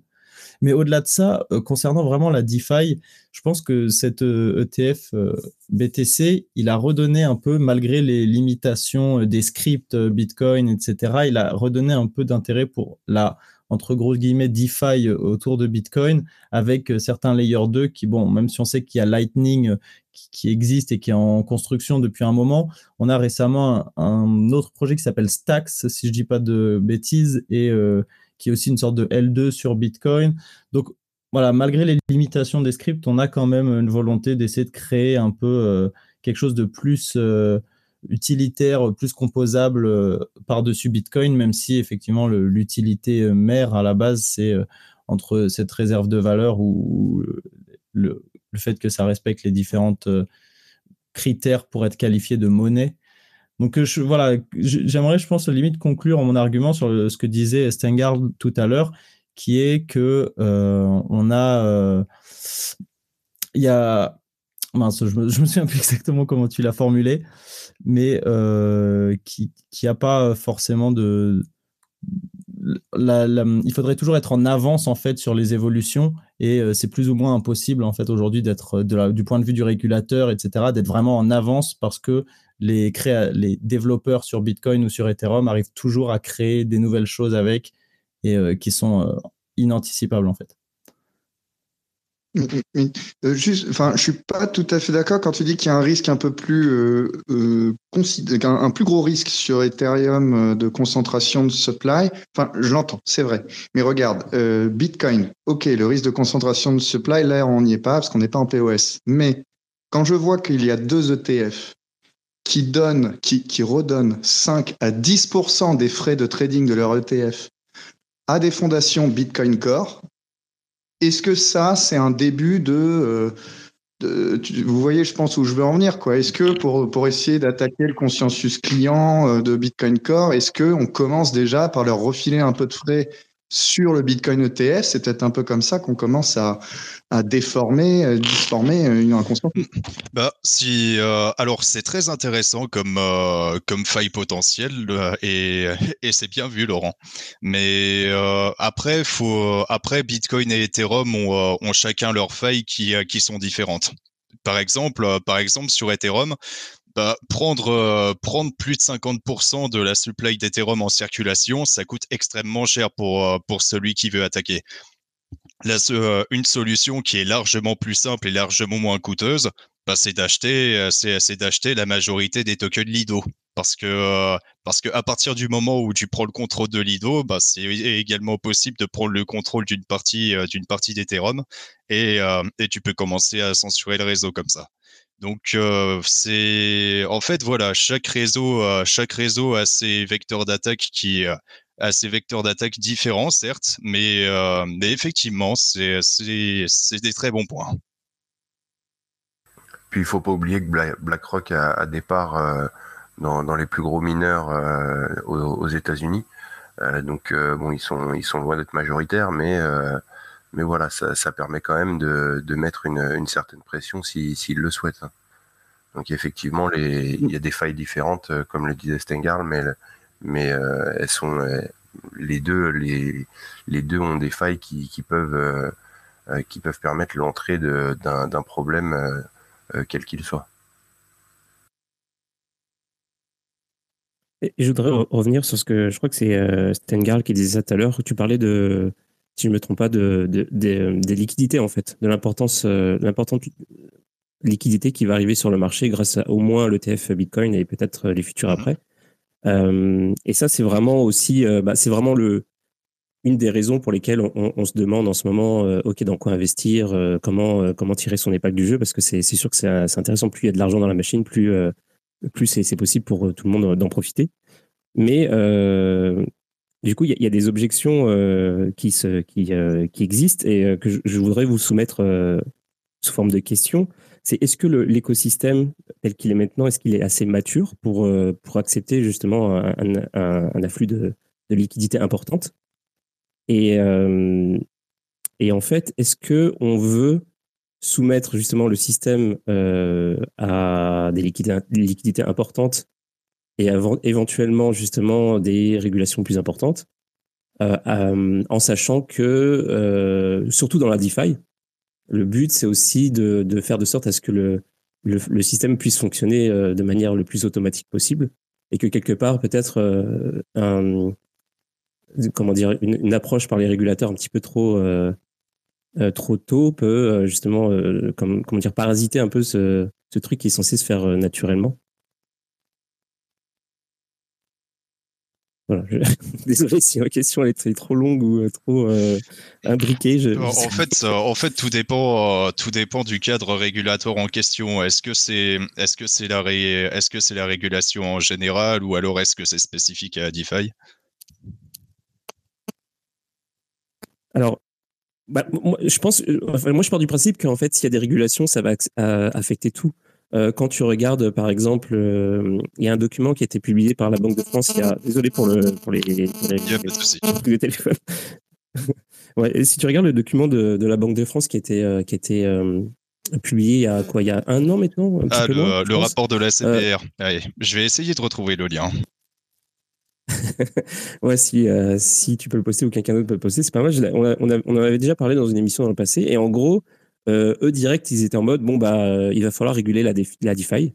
Euh, et euh, faire de sorte, en gros, ils imaginaient, alors c'était un peu de la, c'était la prospective, mais ils imaginaient en fait une sorte de de tampon comme ça du, du, gouvernement en fait où il y avait une catégorie de de projets certifiés et d'autres qui ne l'étaient pas. Et en gros, après, je sais pas, tu avais des tout un mécanisme de de comment dire euh, merde, le mot, euh, pour, de, sanctions pour ceux qui respectaient pas euh, les, les, règles qui étaient mises en place, etc. Y avait, à ce moment-là, il y avait la, la question, genre, est-ce que ça pourrait, genre, déjà, est-ce que ça pourrait fonctionner techniquement? Et, et si ça peut fonctionner techniquement, est-ce que ça peut fonctionner légalement? Mais maintenant qu'il y a des gens sérieux qui sont dans le game, c'est des choses qui peuvent éventuellement euh, se réaliser? Est-ce que c'est souhaitable? Est-ce que comment C'est quoi votre votre rapport à, à cette cette espèce de euh, dynamique qui est en train de s'engager? Le fait que, euh, il y a, en fait, c'est ça aussi. C'est pas juste il y a plus d'argent dans la machine. Cet argent, il vient de quelque part. Il vient des institutions. comment vous voyez en fait euh, justement le fait qu'il vienne de ces institutions-là, cet argent, et que comment ça peut influencer sur vos activités justement? Déjà, juste rapidement pour faire un petit un petit point sur la régulation, ce, ce, type de tampon, il faut se poser la question est-ce qu'il aurait été accordé à, à Liquidity par exemple, donc qui fait un stablecoin complètement décentralisé. Euh, Est-ce qu'il aurait été, été, accordé à Athéna qui fait une assurance? Donc il faut savoir que les, les assurances normalement sont, sont très régulées. Euh, en fait, pour moi, ça va mettre un frein à, à l'innovation. Est-ce que c'est, est-ce qu'il y a que du mal là-dedans? Je je pense pas parce que quand on voit euh, le nombre de scams qui, qui tournent euh, sur euh, dans l'écosystème, bon, ça, ça mettra peut-être un peu un peu de, de frein à tout ça. Euh, sans pour autant, euh, sans pour autant les, les, les, virer complètement. Hein, mais, euh, mais effectivement, ça mettra un frein à la régulation. Ça, c'est quelque chose de sûr. pardon, pas à la régulation, à l'innovation. Ouais, puis si je, si je peux ajouter mes deux sens, je pense qu'il y a un facteur important à considérer, c'est l'aspect social. C'est-à-dire, si je me fais un peu l'avocat de l'Ethereum maximaliste, ben, on, va un peu à contre-courant euh, de, des valeurs initiales euh, du truc. Alors, je dis pas que c'est forcément mauvais, mais euh, ça va forcément impliquer des changements dans la façon dont les gens ben, vont travailler dessus, vont créer dessus et, les utilités au final qui, vont, qui vont en ressortir. S'il y a une grosse trend à si l'argent vient de la trad fee et que du coup il y a une grosse trend à comply avec la trad fee, avec les exigences, etc., et ben on va peut-être essayer, les, builders seront peut-être plus motivés à essayer de construire des choses qui vont dans ce sens-là, ce qui euh, jusqu'à aujourd'hui n'a pas forcément été le cas et c'était même plutôt euh, assez polarisé euh, sur, cette, sur cette question-là. Donc je suis curieux de voir effectivement jusqu'où ça va nous mener, mais, mais je pense que ça sera que pour le mieux en tout cas de l'écosystème parce qu'il y a des esprits brillants qui vont débattre là-dessus et, et, ça va forcément donner des bonnes, des bonnes réponses. Si, euh, bah, si, vous voulez mon avis, c'est euh, en gros ce qui, en gros ce qui va se passer, c'est qu'on aura une extension de Mika qui sera dédiée à la finance décentralisée. Bon après c'est bon après elle sera pas votée avant 2026. Hein. Le temps que ça se passe, je pense qu'on a largement le temps de l'anticiper mais euh, mes opinions sont très partagées sur ce sujet. D'un côté, euh, d'un côté, je suis enthousiaste parce que ça permet de, ça permet de répondre à beaucoup de questions, à beaucoup de questions cruciales sur Adify, notamment notamment sur la sur la responsabilité des fonds, sur les euh, sur le statut juridique des DAO parce que le euh, parce que les DAO en ce moment il y a une grosse zone grise au niveau juridique sur ces entités là donc, euh, donc ouais. Et de, de l'autre côté, de l'autre côté, je suis très méfiant. Je suis très méfiant parce que c'est, ça reste un environnement extrêmement jeune et on est déjà en train d'imposer un règlement dessus. Donc, si on oppose euh, si on pose des règlements et qu'on euh, finit par avoir des innovations qui sont incompatibles avec ces règles-là, bah finalement le finalement bah, les euh, comment dire le règlement tue l'innovation. Donc euh, est-ce que est-ce que ce serait pas mieux d'attendre d'attendre pour pour pour faire un autre règlement pour plus tard, une fois que ce sera suffisamment mature? Après, ça reste une question ouverte. Ouais, moi, je suis un peu de, de cet avis. Euh, je trouve quand même que, que en fait, les, les, le principe des cryptos, c'est justement qu'il n'y ait pas de régulation, mais que ça s'auto-régule en fait. Parce que, comme on le voit, euh, par exemple, euh, on voit que à force des années, on peut avoir confiance euh, en AV. On voit que la DAO, elle est relativement solide. ça, c'est juste un exemple, mais du coup, on voit bah, y a des teams euh, qui sont très trusted, bah, typiquement euh, Liquidity, etc. Mais, euh, mais du coup, la crypto, pour moi, les gens, ils, rentrent et ils, doivent savoir que qu'il y a des risques, que que c'est pas comme en finance traditionnelle où si tu fais n'importe quoi, bah, on va te rembourser. Bon, alors on va te rembourser avec des énormes guillemets, mais mais du coup, si tu envoies la mauvaise adresse, bah, tu as envoyé la mauvaise adresse. Si tu achètes un scam, bah, c'est que tu avais à faire plus de devoirs. Et du coup, techniquement, il y a une partie qui est pas pour tout le monde et une partie qui serait pour tout le monde. où la partie pour tout le monde, c'est la partie où bah, les gens ils, voient ce qui fonctionne déjà et euh, au lieu de, se lancer euh, dans des trucs qu'ils connaissent pas, bah, ils vont dans les trucs qu'ils connaissent euh, ou que au moins les gens connaissent. Et pour moi, c'est un peu la philosophie, comment garder la philosophie tout en ayant un écosystème qui reste comment bah, vivant quoi. Et puis je me dis aussi que s'il y a de la, régulation sur certains trucs, ce qui va se passer, c'est que les gens vont aller chercher là où il y a le plus de volatilité euh, pour faire euh, bah, du gambling, euh, comme un peu ce qui se passe sur Robinhood. Du coup, ils vont aller là où c'est pas régulé parce que du coup, il y aura des teams anon, il y aura des teams qui sont basés n'importe où. donc, ils vont certainement passer là-dessus. Sinon, ce que, ouais, par rapport au, fait qu'il y ait des institutionnels qui rentrent dans, dans l'écosystème, bah, on a vu avec AV Arc, bon, ça n'a pas super bien fonctionné la première fois. Euh, peut-être que ça fonctionnera mieux euh, la fois suivante. Mais pour moi, le, shift qui va se faire, si les institutionnels rapportent plus d'argent que, euh, bah, que les gens en général, euh, que la version permissionless euh, de l'app, euh, alors là, il va y avoir un switch qui va se faire et du coup, les gens vont arrêter de maintenir l'app permissionless, ils vont maintenir que l'app institutionnelle. Et là, les gens vont être, bah, tout le monde va être obligé de, de KYC pour utiliser l'app l'app institutionnelle friendly, quoi. Mais ouais, si, euh, si on n'arrive pas à ce point-là, alors euh, pour moi, les gens vont, bah, les, builders vont faire soit les deux, soit, euh, soit bah, conserver la philosophie initiale et, et ne, pas, ne pas faire de, de KYC ou de, ou de choses comme ça. Ou alors ils vont trouver un moyen de le faire ben, bien, on va dire. Ah, Mais après, bon, c'est assez, assez tranché comme opinion. Justement, à ce sujet-là, je pense qu'une une innovation, enfin un, sujet en cours qui, qui, est très intéressant par rapport à ça, c'est Uniswap V4, euh, la possibilité de créer des hooks, etc. Et ça peut ouvrir la possibilité, par exemple, de créer des pools KYC, de créer tout ça, qui serait plus compliant avec euh, certains types de régulations. Euh, je, me demande si voilà, on n'a pas déjà entamé un peu cette euh, démarche euh, et même d'un point de vue des, plus grosses apps DeFi euh, comme par exemple justement Uniswap qui est vraiment le leader en termes d'échanges décentralisés, en termes de volume, euh, etc. Alors sinon, ça peut venir d'un autre angle, c'est les nouveaux ERC standards. Je vois de plus en plus de proposals de ERC qui veulent intégrer dans des ERC20 compatibles la possibilité de rendre ce token permission. Donc plutôt que d'intégrer cette KYC permission permissionless, c'est deux mondes, plutôt de l'intégrer au niveau des protocoles, type Uniswap et tout, bah on l'intègre plutôt via des ERC. Est-ce que est-ce que c'est pas dommage aussi euh, Enfin, on va quand même à, l'encontre de, l'état d'esprit du de, la DeFi et de, de ce qui est euh, bah, initialement la, blockchain. Euh, enfin, il y, a un côté permissionless qui pour moi en tous les cas est, très important et, ça va ça va vraiment à l'encontre de tout ça. De toute façon, à partir du moment où il y aura régulation, je, je, vais parler pour la France parce que les, chaque pays fera comme comme il l'entend. Mais à partir du moment où il y a régulation, forcément à un moment le, le KYC va, va devenir obligatoire.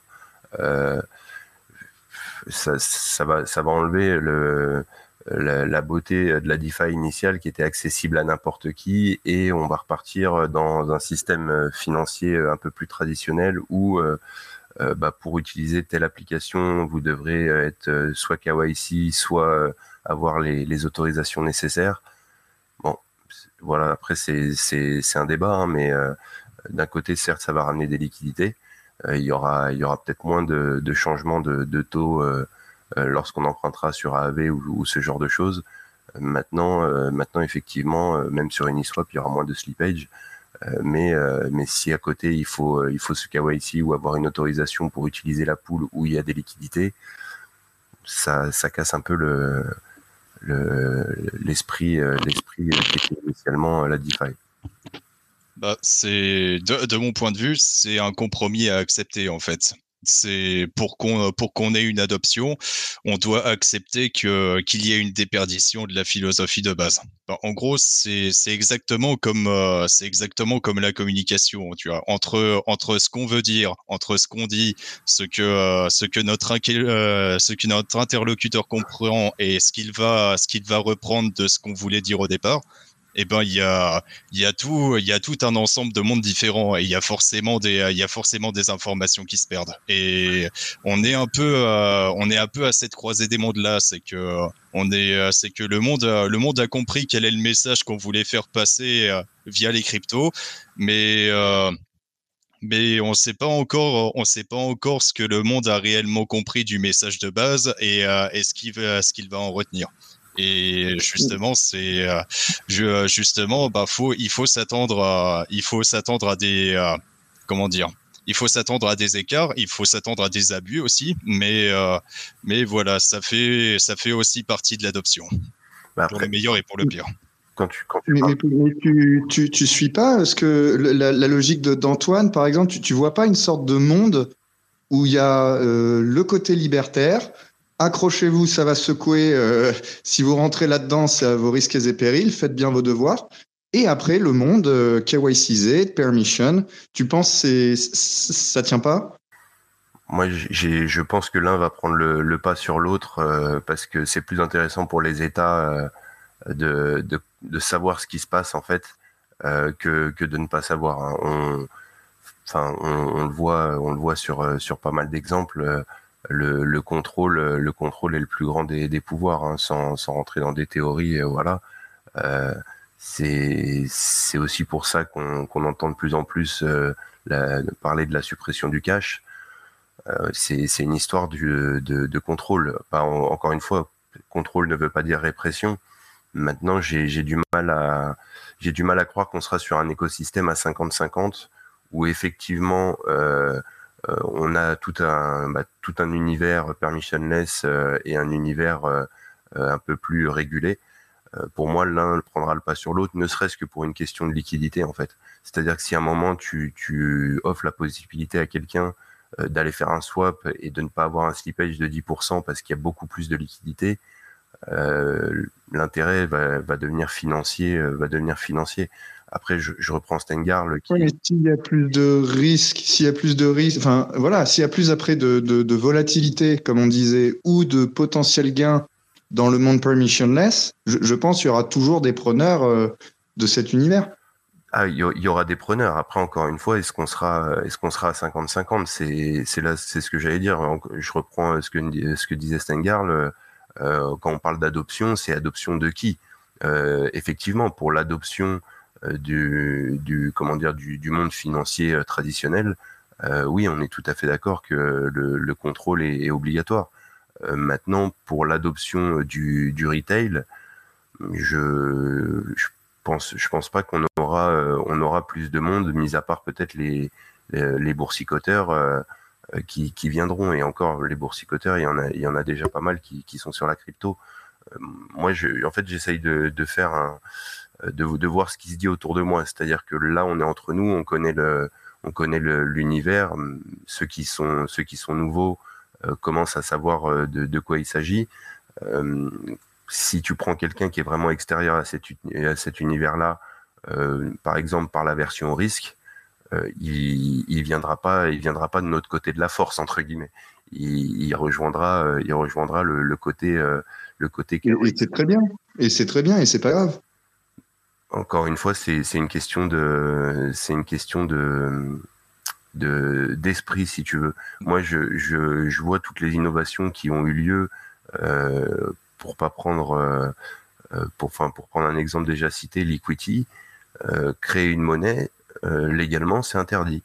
C'est interdit. On n'a absolument pas le droit de créer quelque chose qui s'apparente à une monnaie euh, qui peut, euh, qui peut permettre de, de, de, payer euh, sans utiliser l'euro en France ou le dollar euh, ou le dollar en, euh, aux États-Unis. Donc je, l'entends, je l'entends, hein, mais c'est des, c'est des, euh, encore une fois, c'est un frein à l'innovation. C'est un frein à l'innovation, ou alors ce sera une innovation ultra contrôlée qui iront dans, qui iront dans le, enfin qui ira pardon dans le sens dans le sens du ou des gouvernements qui, qui l'auront permise. Voilà, voilà. Bah, c'est bah, après la, question à se poser en tant qu'individu, c'est à quoi on accepte de faire confiance? C'est euh, si si on pense que c'est ok de, faire confiance au système bancaire, bah dans ce cas-là, dans, ce cas-là, utiliser un compte en banque nous suffira très bien. Mais euh, si on si on accepte de faire confiance à un protocole DeFi, bah dans ce cas-là, dans ce cas-là, ce sera préférable d'utiliser la DeFi. C'est à nous de c'est à nous de réfléchir là-dessus et puis de s'adapter en conséquence. C'est pour ça je pense que ouais complètement. En fait, ouais. Vas-y. Ouais, je disais, pour ça, je pense pour euh, faire euh, écho avec le titre de ce space euh, des dollars en 2024, j'ai envie de dire profitez-en tant que l'avenir est encore incertain, car effectivement, le jour où, où, ça sera différent, ben voilà, avec le temps qui passe, je pense qu'il y aura peut-être quand même moins d'opportunités, ou alors des opportunités un peu différentes de, de faire de l'argent dans cet écosystème. On a deux ans d'autoroute, les gars. Deux ans encore. C'est ça, j'allais y venir. Euh, en fait, finalement, ça se trouve, il va y avoir euh, dans le futur euh, proche ou moins proche une sorte de. en fait, il va y avoir deux mondes. Il va y avoir l'aspect régulé, où certes, il y aura les liquidités, mais ce sera, il y aura moins de risques.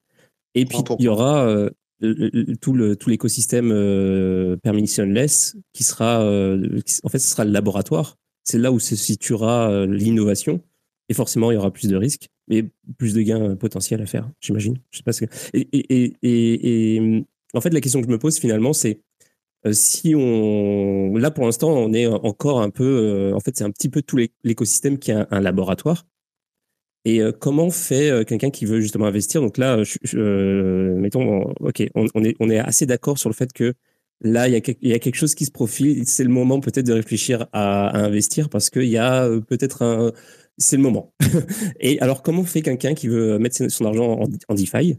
Euh, Vous qui êtes habitué à, dealer avec le risque, justement, euh, comment fait quelqu'un pour savoir, en fonction de l'offre, savoir en fonction de, des différents retours sur investissement qui, sont proposés, etc. Et en fonction comment on, comment on regarde le, risque et comment on fait le, rapport entre les deux et comment on choisit en fait euh, où on met ses billes finalement.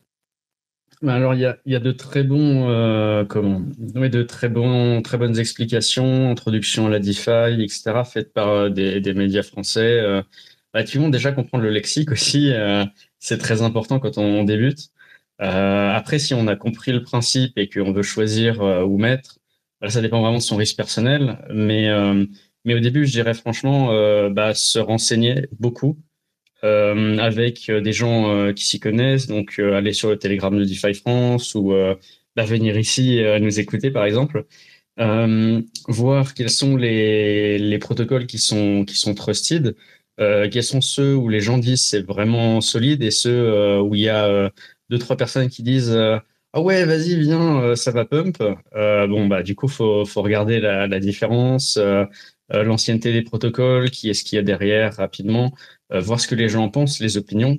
Parce que c'est vrai que c'est un truc euh, qui, qui m'a toujours un peu, euh, bah, un petit paradoxe un peu en, DeFi, c'est que en fait la DeFi, c'est bah, le but, c'est que ce soit trustless, mais en fait c'est majoritairement basé sur de, de, la confiance et de la réputation.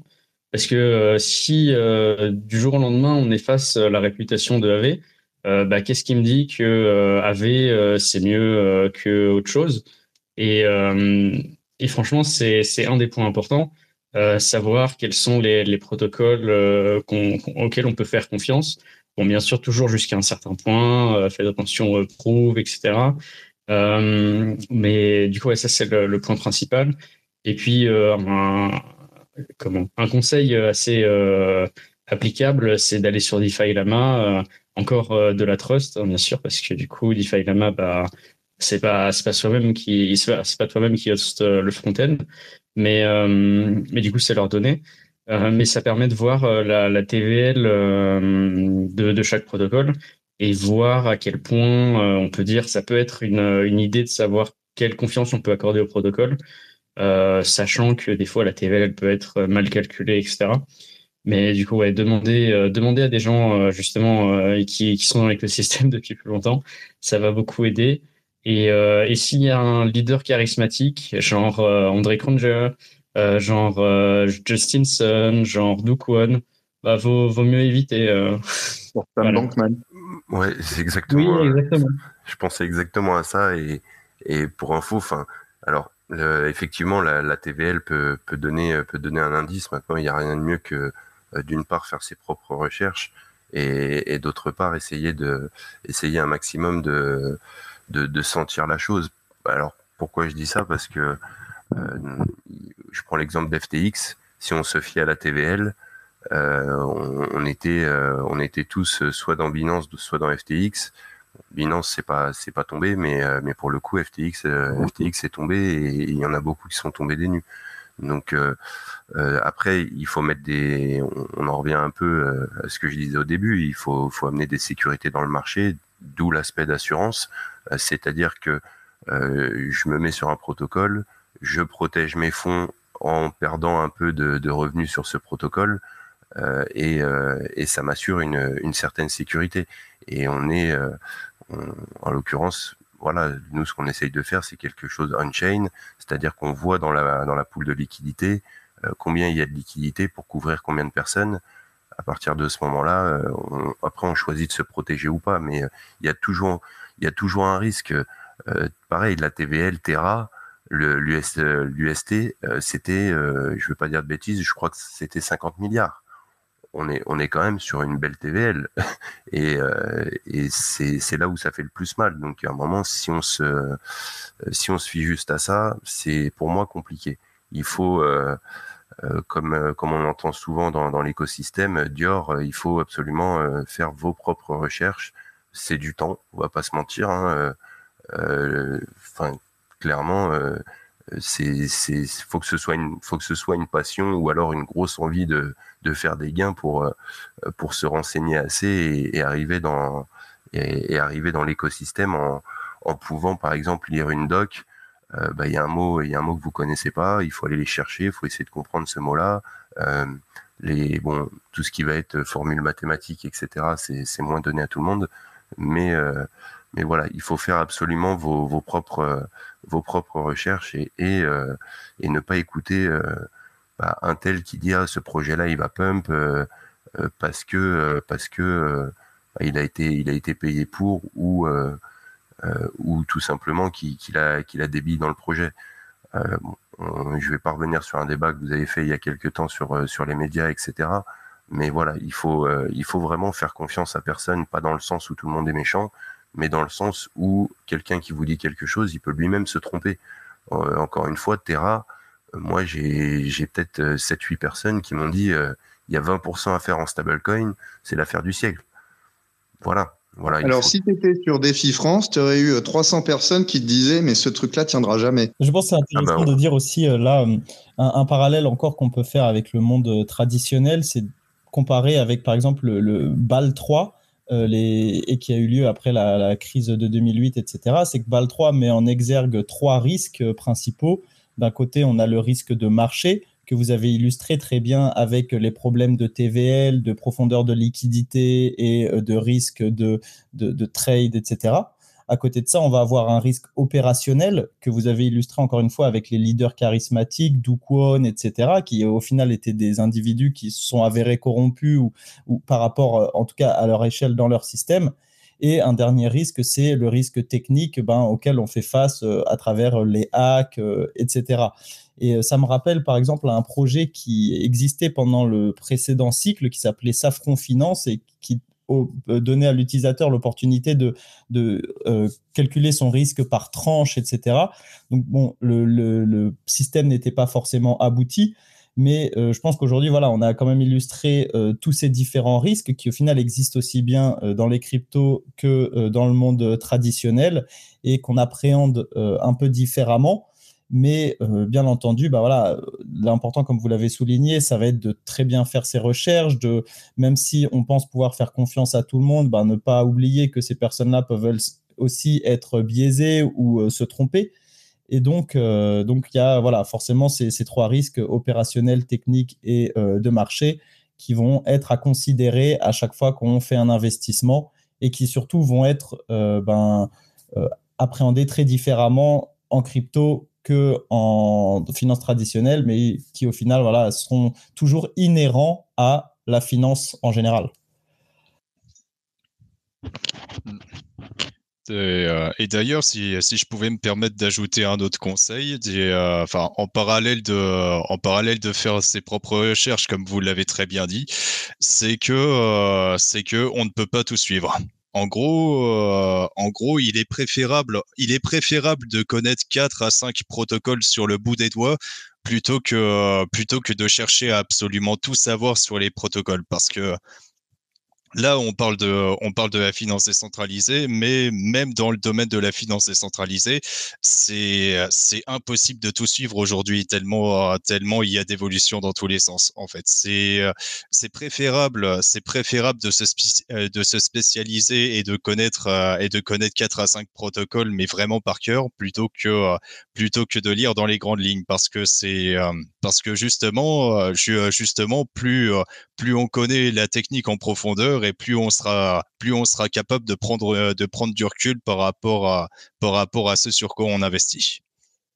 Faut-il perdre du fric pour comprendre, euh, pour s'éduquer en défi? Oui. Ah ben, c'est le, le paradoxe du holder. c'est le paradoxe du holder. Il est obligé de, il est obligé de dépenser pour conserver ses convictions.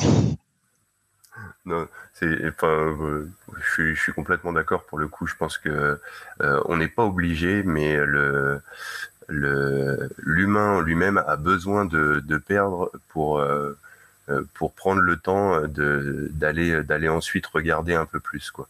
Le comment dire ce que ce qui ne te tue pas te rend plus fort dirons-nous. Donc ne prenez pas de levier parce que le levier ça peut ça vous tue. Voilà. Oui, mais euh, tiens, c'est un très bon exemple. Euh, alors, aujourd'hui, avec tous les avertissements qu'il y a partout, euh, n'importe qui sait que prendre du levier, c'est un risque. Combien prennent du levier? Parce qu'encore une fois, il y a, ce côté, gain-récompense qui fait que bah, tout le monde a envie, de, prendre du risque, en fait. Si on reprend les débuts euh, de, de la BSC avec euh, PancakeSwap qui annonçait des, des taux à, à 3 4 000 alors qu'ils duraient pas longtemps, mais, mais voilà. Euh, combien se sont fait avoir avec ces taux-là? Parce qu'ils ont regardé juste les taux, ils n'ont pas été lire la doc, essayer de comprendre ce qu'était l'impermanent loss, et au final ils se retrouvaient avec un token euh, d'une part qui, qui, dumpait euh, souvent juste après, euh, juste après l'acquisition, mais d'autre part, il y a plein de personnes qui comprenaient pas, bah, tiens, il y a eu, il y a, le token qui est monté, mais je perds de l'argent. Comment ça se fait? Allez lire la doc, vous verrez ce qu'elle est une permanente loss et vous comprendrez pourquoi vous perdez de l'argent. Et malheureusement, il y a beaucoup de gens qui ne le font pas. Il y a beaucoup de gens qui ne le font pas même dans, même dans la finance euh, tradie, euh, si on reprend, euh, si on reprend 2008, il y en a beaucoup qui achetaient des, des choses, ils savaient pas savaient pas à quoi c'était lié, à quoi lié en, en réalité. On, on, a pu, on a pu voir pas mal d'étonnements lorsque le marché s'est effondré ou où il y avait des. Moi, je me, je me rappelle, j'avais vu, j'avais vu un, un, un gestionnaire d'actifs qui disait que, bah non lui, il n'avait pas acheté du marché immobilier, il avait acheté un produit financier, etc. Mais par A plus B, c'était lié au marché immobilier. C'est mhm. ahurissant d'entendre des choses comme ça par quelqu'un qui, est censé bosser euh, euh, pour une organisation régulée. Quoi. En tout cas, euh, désolé hein, si, euh, le titre était des, dollars en 2024 et là on, explique qu'il faut perdre de l'argent pour comprendre. Euh, faites vos recherches. C'est vrai que ça donne pas beaucoup de d'alpha. Je ne sais pas si on peut donner un petit peu plus de, use case, sachant que ce soir on a quand même beaucoup de chance d'avoir notamment Opal, Spectra, Athena, qui sont des des projets de relativement nouveaux. Hein. Je ne sais pas si là, ça vous dirait chacun d'entre vous de dire en fait, euh, parce que là, je comprends bien qu'on est tous français euh, ou pardon francophones, euh, et vous trois, vous êtes un protocole DeFi. Et il me semble que tous les trois, vous n'êtes pas tout à fait lancés. Donc, est-ce que vous aurez une date d'ETA par hasard en mainnet? Alors, je vous en prie, je vous en prie, allez-y. Oh bah, de notre côté, nous sommes en. Alors, je parle au nom d'Opal, du coup, nous sommes en période d'audit en ce moment avec euh, Alborn Security qui s'occupe de, nos audits. On va probablement le doubler avec une compétition Cantina une fois qu'on sera live, mais normalement, on devrait avoir les retours, le rapport de ce premier audit euh, pendant la première semaine de février. Et selon les fixes à appliquer euh, sur la code base, on devrait être live early February. Opal, début février, live mainnet. Ok. Nous, de notre côté, on, devrait être live euh, euh, début mars, euh, si, tout se passe bien et qu'il n'y a pas de, retard, de retard technique. début mars, on, est live. Alors nous, on préfère pas donner de date parce qu'à chaque fois, on se trompe. Mais dans l'idée, les audits devraient bientôt commencer. Et hum, du coup, si tout se passe bien, euh, à partir du moment où les audits commencent, ce sera euh, environ un mois. Et, euh, et ensuite, let's go. Oui, effectivement, je, reprends, je reprends, le, je reprends logical. il y a, enfin, pour sortir un produit quali, malheureusement, il peut toujours y avoir des petits problèmes, des petits problèmes de dernière minute à résoudre. Donc les, dates sont, enfin, en ce qui nous concerne aussi, sont à prendre avec des pincettes. Mais, euh, mais voilà. Oui, et Opal aussi également, hein, j'imagine, voilà, c'est approx... enfin, on espère, disons. tout, tout, à fait, tout à fait. Donc euh, tout le monde, euh, tout le monde à peu près février-mars pour Zoom mars, février-mars. ça va être un gros mois. ça va être des, des bonnes intégrations, tout ça. Alors du coup, si, si, euh, si quelqu'un veut euh, justement investir en, DeFi, euh, ce serait quoi le portfolio Genre, vous, vous proposez des trucs différents un peu. Il y a donc le système de, stacking d'assets, genre qui sont pas pairés. Alors c'était quoi déjà? Omni Omnipool, Omnipool Opal Omnipool. Et puis ouais. Non, bah, du coup, pour juste enchaîner avec ah. ça, effectivement, nous, euh, dans, dans, dans le cadre d'Opal euh, très particulièrement, euh, ça va être une exposure essentiellement à l'ETH et à des stablecoins. et derrière, en fait, l'intérêt, ça va être de générer des revenus passifs. Donc, on va pas être sur essayer d'investir pour spéculer sur des fois 2, sur des fois 3 ou des fois 10 de l'ETH. L'intérêt, ça va être de générer vraiment du revenu en étant exposé à un asset qui est quand même parmi les moins volatiles du marché. Ok. Et euh, c'était Athéna, tu, euh, vous faites vous, vous, euh, vous c'est un truc, un type de produit différent, c'est par rapport au taux d'intérêt? Je, t'avouerai que j'ai pas très très bien compris. C'était Spectra, Athéna Assurance. Alors, ouais. Ah, bah, si tu veux y aller, Axel. Nous, nous, sur Athéna, euh, ça, en fait, ça, donc déjà c'est du stablecoin dans un premier temps, parce que l'assurance amène déjà un risque en soi. Enfin, avoir le côté assureur amène déjà un risque. Donc on, on a décidé pour euh, pour le moment de, de se baser en stablecoin, pas être exposé d'une part à la, à la volatilité d'un actif et d'autre part euh, bah, au risque qu'on prend en, couvrant des protocoles. Et, euh, et donc oui, euh, bah, c'est l'idée. L'idée est assez simple en fait. Hein, quand, quand, vous assurez quelque chose, vous, vous prenez le risque à la place de quelqu'un d'autre. Donc j'évoquais, euh, j'évoquais tout à l'heure le taux d'intérêt. En fait, c'est pas lié au taux d'intérêt. Ce que ce que je voulais dire, c'était qu'en fait, euh, si si tu as une assurance qui te coûte 2% et que tu as un taux d'intérêt sur le protocole donc de 1%, bah, ton assurance est complètement inutile puisque tu, tu perds plus d'argent que tu en gagnes. Donc l'idée l'idée que je voulais, je voulais passer tout à l'heure, c'était que, que effectivement, euh, euh, Athéna, se basait, euh, se basait beaucoup là-dessus. Quand je dis ça, je pense à Nexus, où on peut voir des taux de, de 4% d'assurance pour, pour AAV, en, sachant que, en sachant que sur AAV, les, les rendements ne, sont pas extraordinaires. Ça fait plus de 50% pour beaucoup de poules, voire même plus de 100% pour certaines. Donc, donc voilà, l'idée c'est de faire une assurance qui, qui, respecte aussi entre guillemets l'utilisateur euh, l'utilisateur du, protocole qui vient s'assurer. Euh, donc après, on peut on peut acheter une couverture euh, bien bien entendu pour le côté investisseur. Bah, si vous voulez prendre un risque sur Opal, Opal à AV Curve, que vous pensez que ces protocoles sont sécurisés parce que vous avez confiance en la team, etc., etc. À ce moment-là, vous mettez des liquidités. Bon, il y a tout un, système de prix dynamique pour respecter ce que, ce que j'évoquais avant. Mais vous mettez des liquidités et donc encore une fois, ces liquidités sont visibles. C'est-à-dire que si demain un protocole vient s'assurer lui-même pour avoir l'air safe euh, et qu'il retire les liquidités avant de faire un repool parce que forcément il il va pas laisser les liquidités en assurance avant de avant de rug. Euh, à ce moment-là, euh, bah, on voit la, les liquidités de la poule qui, ont diminué, voire qui, sont complètement parties.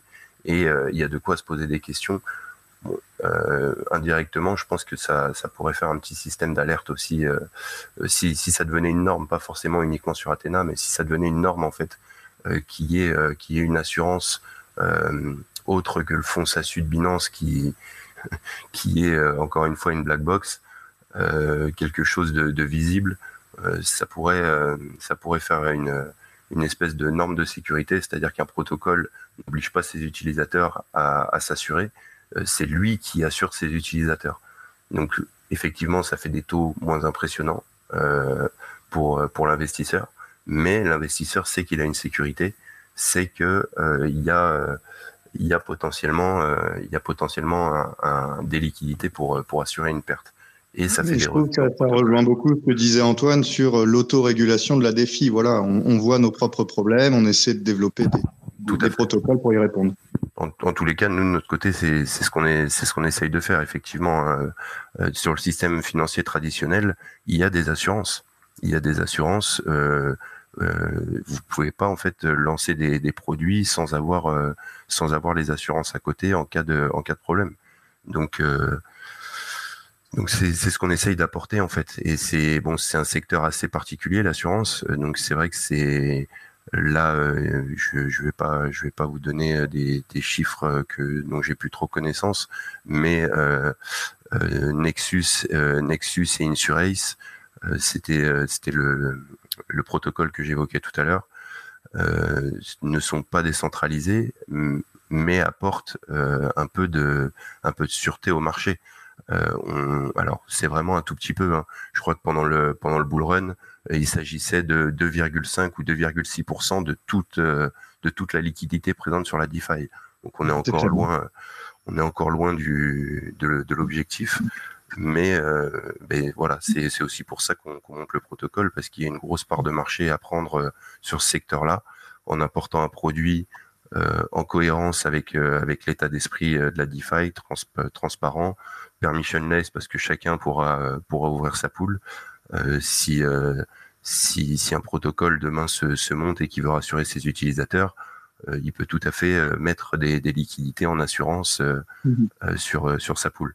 Donc, ce qui permet à l'utilisateur de se dire voilà, il y a déjà tant de, liquidités pour protéger, pour protéger les utilisateurs. De toute façon, sur Athena, quand il n'y a pas de liquidité disponible, vous pouvez pas acheter une couverture.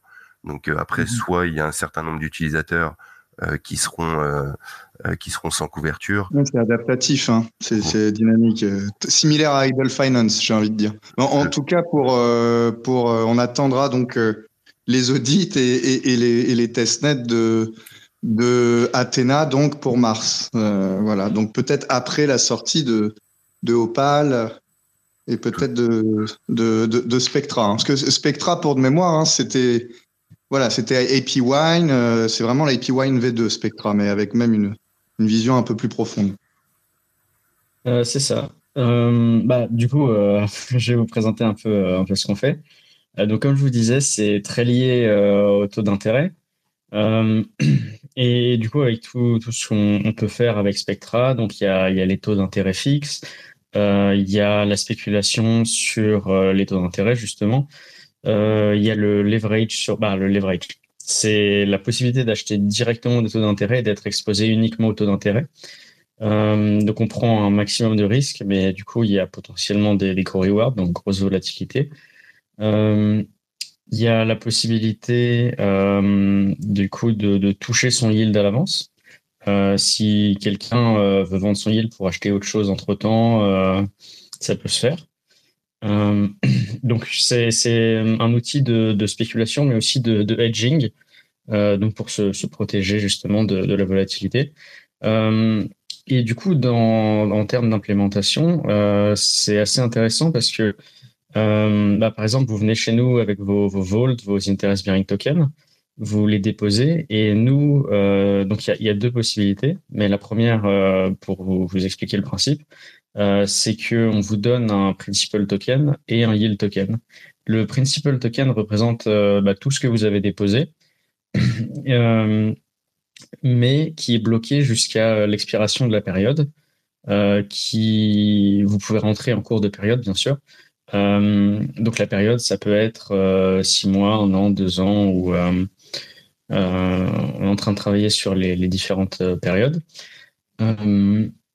Euh, ensuite, l'autre donc l'autre token, c'est le yield token qui vous permet de claim votre yield, qui du coup est généré par un principal token, bah, par le, ce qu'il y a derrière un principal token.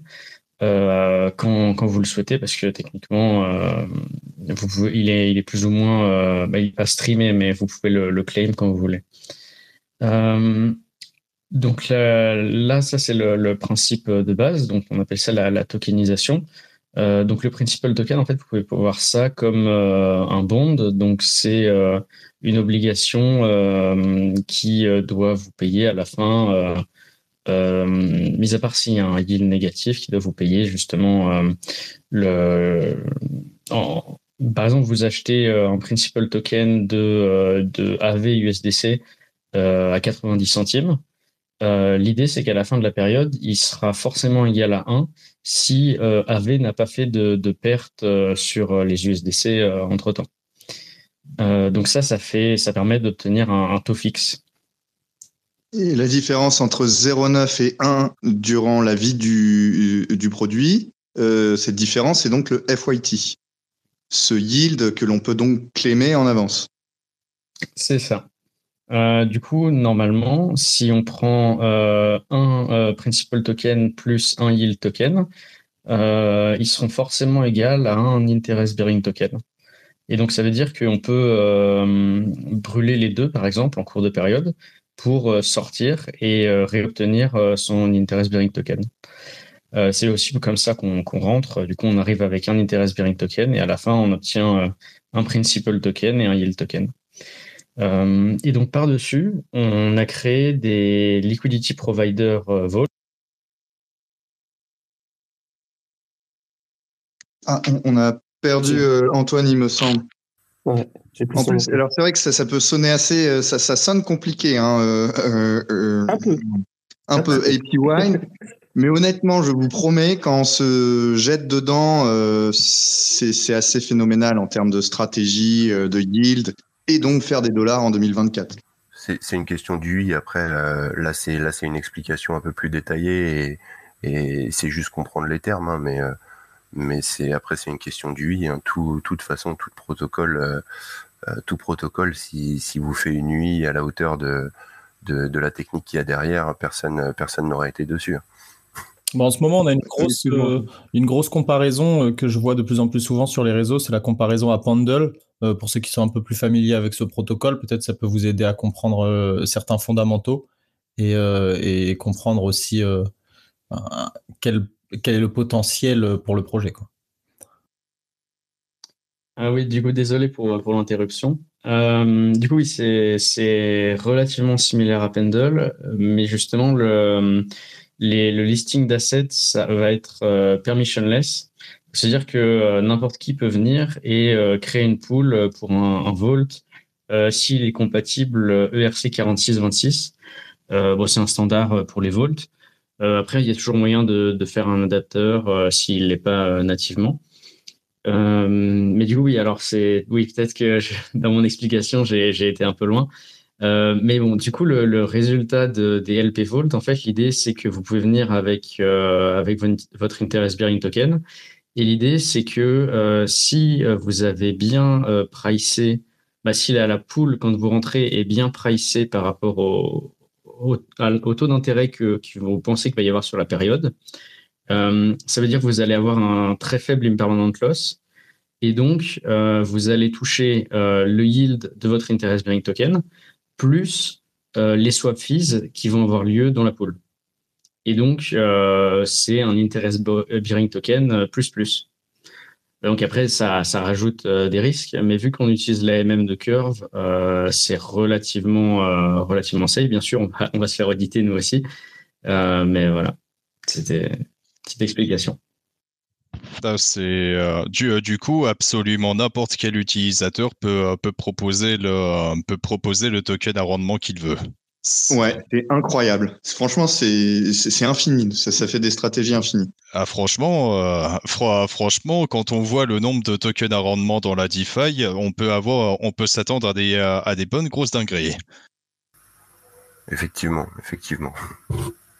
J'ai une question. Euh, en tant que néophyte, euh, les, euh, les, les, systèmes que vous décrivez ont l'air super intéressants, mais ils demandent quand même, ils ont l'air de, demander quand même un petit peu de connaissances et aussi un petit peu d'implication.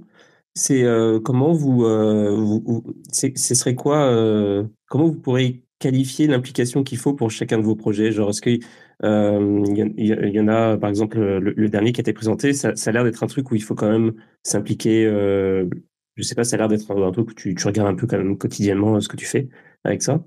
Euh, d'autres projets moins, par exemple Opal, j'ai l'impression que c'est plus un truc euh, un peu plus relax en termes de genre d'action que tu dois faire pour pour pour pour, s'assurer que ce, ton investissement soit maximisé. C'est comment ouais comment vous qualifierez ça chacun? Hum, bah alors du coup, euh, juste avant de répondre à ta question, je, pensais du coup à, ce qu'on disait sur, euh, la, user interface, la simplicité d'utilisation. Euh, justement, c'est un truc auquel on, a bien travaillé parce qu'avec la V1, c'était très difficile de comprendre. Fallait comprendre le protocole pour l'utiliser. Et là, l'idée, c'est que ce soit beaucoup plus simple. mais du coup, alors justement, le principe de NoLP Vault, c'est que tu viennes, tu déposes et techniquement, on fait tout pour toi. Donc là, tu n'as rien à faire. Tu, bah, tu LP euh, passivement. Euh, on a aussi la partie où du coup tu fais du, trading, euh, où justement là tu essayes d'obtenir le meilleur taux fixe, devant ton, ton yield à l'avance le plus haut, etc. Où là du coup faut être, faut être actif parce que ça, requiert une, une action et il y a des, conditions que bah, l'utilisateur peut, choisir. Mais, euh, mais dans l'idée, euh, la plupart des protocoles, je trouve, en DeFi tendent à, euh, mis à part du coup les, les perps où les gens vont trader activement, ou Uniswap par exemple, mais l'idée c'est que quand les gens LP, ce soit le plus simple possible et qu'ils aient rien besoin de, de faire. C'est pour ça que Uniswap V3, ça a été un gros, un gros, comment dire, un contraste quand même avec ce qui se faisait dans la DeFi. Et parce qu'il faut déplacer sa pool de temps en temps, etc. Et justement, c'est euh, c'est quelque chose euh, où je me demande si la DeFi tend vers ça, mm. euh, vers du coup plus de d'active management ou alors euh, ou, pas, sachant que bah, il y a eu justement de la concentrated liquidity, euh, des, des concentrated liquidity managers qui se sont lancés ensuite. Bon, sans énormément de succès, mais ils ont bah, ils ont le mérite d'être là et, euh, et d'avoir essayé. Donc, euh, justement, je pense que les, les utilisateurs, euh, les LP veulent que ce soit le plus simple possible, qu'ils aient rien besoin de toucher. Mais en même temps, le, le produit lui-même, techniquement, a besoin qu'il y ait quelque chose qui se passe, sinon il est moins efficace. Bah, si, euh, si je peux me permettre de, de, te, de te répondre, Logical, c'est euh, bah, en gros, on voit déjà l'émergence de, de plusieurs marchés en fait. C'est euh, d'un côté, euh, d'un côté, on a les, on, euh, on a les utilisateurs, enfin très traders que traders que j'appellerais qui qui, qui n'ont pas besoin de ça et qui se contentent, euh, qui se contentent d'utiliser le protocole tel qu'il est. Et de l'autre, on a une émergence des, euh, des gestionnaires de liquidités en quelque sorte, où en gros, on a juste à, des, on a juste à déposer nos, euh, nos liquidités dessus et ensuite c'est et ensuite, c'est le protocole qui s'occupe du reste. Bah, en gros, on a déjà, on a déjà une émergence de ça avec euh, avec Arrakis, Ichi, etc., Tout ce genre de protocoles qui euh, qui nous permettent de bénéficier des rendements sans qu'on ait besoin de gérer notre liquidité nous-mêmes. Alors forcément, ça implique d'autres risques. Par exemple, par exemple, s'il y a un problème sur le protocole, euh, sur le protocole Arrakis, bah, tous les utilisateurs d'Arrakis vont être affectés. Bah, euh, c'est exactement ce qui s'est passé chez Gamma, où tous les utilisateurs qui ont fait confiance à Gamma se sont retrouvés avec leurs fonds qui ont, euh, qui ont été cambriolés. Mais, mais pour ceux qui, pour ceux qui ne veulent pas se casser la tête à, à comprendre, pour ceux qui euh, qui veulent pas se casser la tête à, gérer ces liquidités au jour le jour ou à payer les frais de gaz qui sont parfois assez élevés, notamment sur Ethereum, c'est une solution intéressante. Ok, ça c'est cool. Et en plus, euh, c'est ça que je, me demandais, il euh, n'y a pas des, des, projets qui s'occupent de ça, genre ils ont un, portefeuille de, projets prometteurs comme les vôtres, des, choses, des mécanismes intéressants qui font que s'ils sont managés activement, euh, tu peux, tu peux tirer, euh, tu peux faire des, des, gains assez intéressants. Et en fait, je me suis dit, bah merde, en fait, euh, oui, c'est parce que tu fais, Laurent, finalement. un peu tout le monde le fait, oui, un petit peu. Mais, mais Opal, après, c'est, enfin, je vais dire, c'est pareil aussi, quoi. Dans l'Omnipool, on peut voir que Opal, alors attention, hein, je, je, je parle, s'il te plaît, interromps-moi si j'ai des bêtises, Béguin, mais Opal pourrait être considéré comme un on-chain asset manager. Hmm, parce que la DAO va décider, bah écoutez, il serait peut-être plus intéressant de placer euh, ici, par exemple. Donc là, il y a euh, Opal, je ne sais pas, mais on pourrait dire, est-ce qu'on a le droit de qualifier Opal de on-chain asset manager? Ben, dans, dans une certaine mesure, après, euh, il y a la question effectivement de qui est le decision maker. Euh, Aujourd'hui, Opal, je pense qu'en termes de vraiment de protocole, ben, c'est un tech provider. Et derrière, effectivement, ben, pour les personnes qui s'investissent dans la DAO, etc., ça va être les decision makers de euh, comment les assets vont être managés. Nous, on offre, en soi le le, le produit, la, la, technique, et après c'est voilà, c'est aux utilisateurs de eux-mêmes euh, faire des propositions de management. C'est ça. Ok.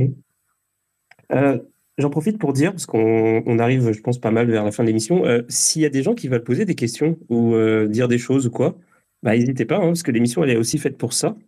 je suppose que bah, il y a quand même pas mal de monde dans, dans, dans les auditeurs. Donc, euh, si vous avez des questions pour euh, savoir comment, je sais pas, genre euh, n'importe quoi, ce que vous voulez, en rapport à ce qui vient d'être dit, les solutions proposées et tout, allez-y, c'est le moment. moi, perso, j'ai pas vraiment d'autres questions. En fait, j'ai des questions, mais elles sont pas, elles sont, elles sont trop, trop écartées du, du sujet qu'on a là, donc ça va être compliqué. Est-ce que, est-ce que toi, Laurent, tu voulais ajouter quelque chose je vais, juste reprendre le, cas d'Athéna sur, sur, la question, euh, sur la question précédente.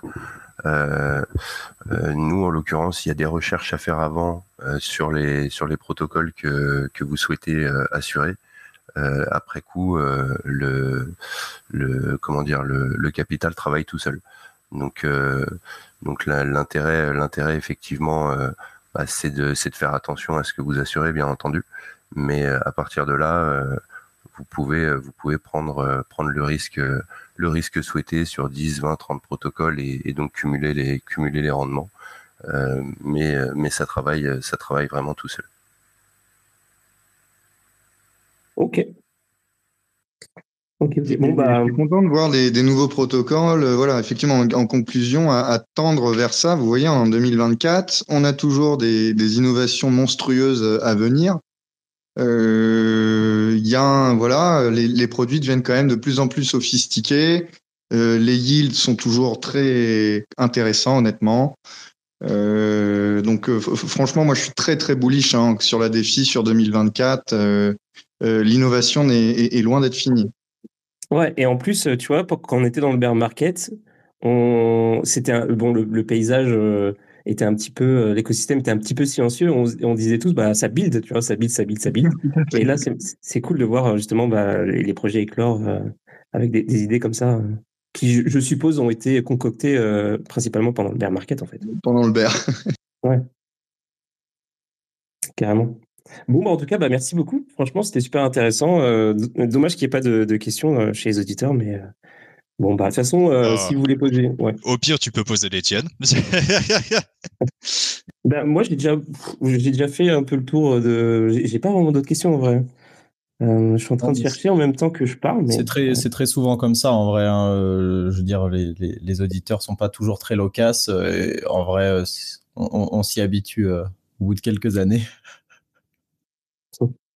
Ouais, ça, dépend, ça dépend des soirs. Mais en même temps, de toute façon, si vous, s'il y a des, des, gens qui veulent vous poser des questions, j'imagine que ils vous contactent sur sur Twitter ou Telegram. Ou autre part Telegram. Ah, merci pour le shootout. ça se passe où euh, sur Telegram? Euh, alors, euh, hop, en ce qui concerne Athéna, c'est bon, c'est le groupe s'appelle s'appelle Athéna et le lien c'est Athénains-officiel. Ok. Bon, concernant Opal, on n'a pas de Telegram officiel, c'est important de le savoir, mais vous pouvez retrouver le lien Discord en bio et on se fera un plaisir de parler là-bas. Ok, ok. De notre côté, on a, aussi un Discord, un Telegram, mais euh, dans tous les cas, si vous avez des questions, n'hésitez pas à passer sur DeFi francophone, euh, comme ça tout le monde peut en profiter. C'est toujours cool. Euh. voilà. Ok, ça marche. Bah écoutez, moi je propose qu'on se quitte sur, sur, sur ça. Merci beaucoup d'être venu. Alors désolé, il n'y aura pas de musique pour la fin parce que ma console m'a m'a lâché en plein, plein milieu de l'émission. Euh, vous, vous n'avez pas entendu parce que j'étais sur mute, mais euh, j'ai mes oreilles qui ont euh, vécu une expérience traumatique. Et, et bah, on se dit rendez-vous demain. Demain, ça va être une émission. ça va être quoi déjà demain? Je sais même plus. Bah, dis donc. Qu'est-ce que ça va être demain? Bah, Vous le saurez demain, voilà. C'est ça. Mais je sais que ça va être super intéressant. ah oui, bah demain c'est jeudi. Demain c'est jeudi, on va faire, euh, on va parler euh, géopolitique et géoéconomie avec euh, Vincent. Donc c'est un petit peu éloigné des cryptos, mais c'est quand même intéressant parce que c'est, on parle des fondamentaux, on parle en fait du contexte de ce qui se passe autour de nous dans le monde traditionnel et un tout petit peu des cryptos des fois, mais moins, pas tant que ça. Et euh, ça peut toujours aider pour prendre des décisions. Donc euh, voilà. Donc si vous êtes intéressé, euh, la géoéconomie, ça touche à l'économie anyway. Euh, et puis, et puis c'est ça. Bah, merci à tous d'être venus. Merci, merci Opal, merci Athéna et, Spectra. Et puis merci Laurent d'avoir de m'avoir aidé à, à, à, gérer ce débat hautement technique, surtout pour les gens comme moi. Et euh, bah, j'espère que qu'on se, on se refera ça une prochaine fois. Et puis merci à MEV Capital, honnêtement, pour le soutien, pour l'émission. Euh, c'est super cool. Et, euh, et puis, de toute façon, on est ensemble tous les mercredis. Donc, let's go. On se dit rendez-vous demain, si vous souhaitez. Et bah, on se quitte pas en musique et je vous souhaite une bonne soirée. Allez, salut. Merci. Merci beaucoup. Bonne soirée. Bonne soirée. Merci de nous avoir invités. Ouais, merci. Merci pour l'invitation.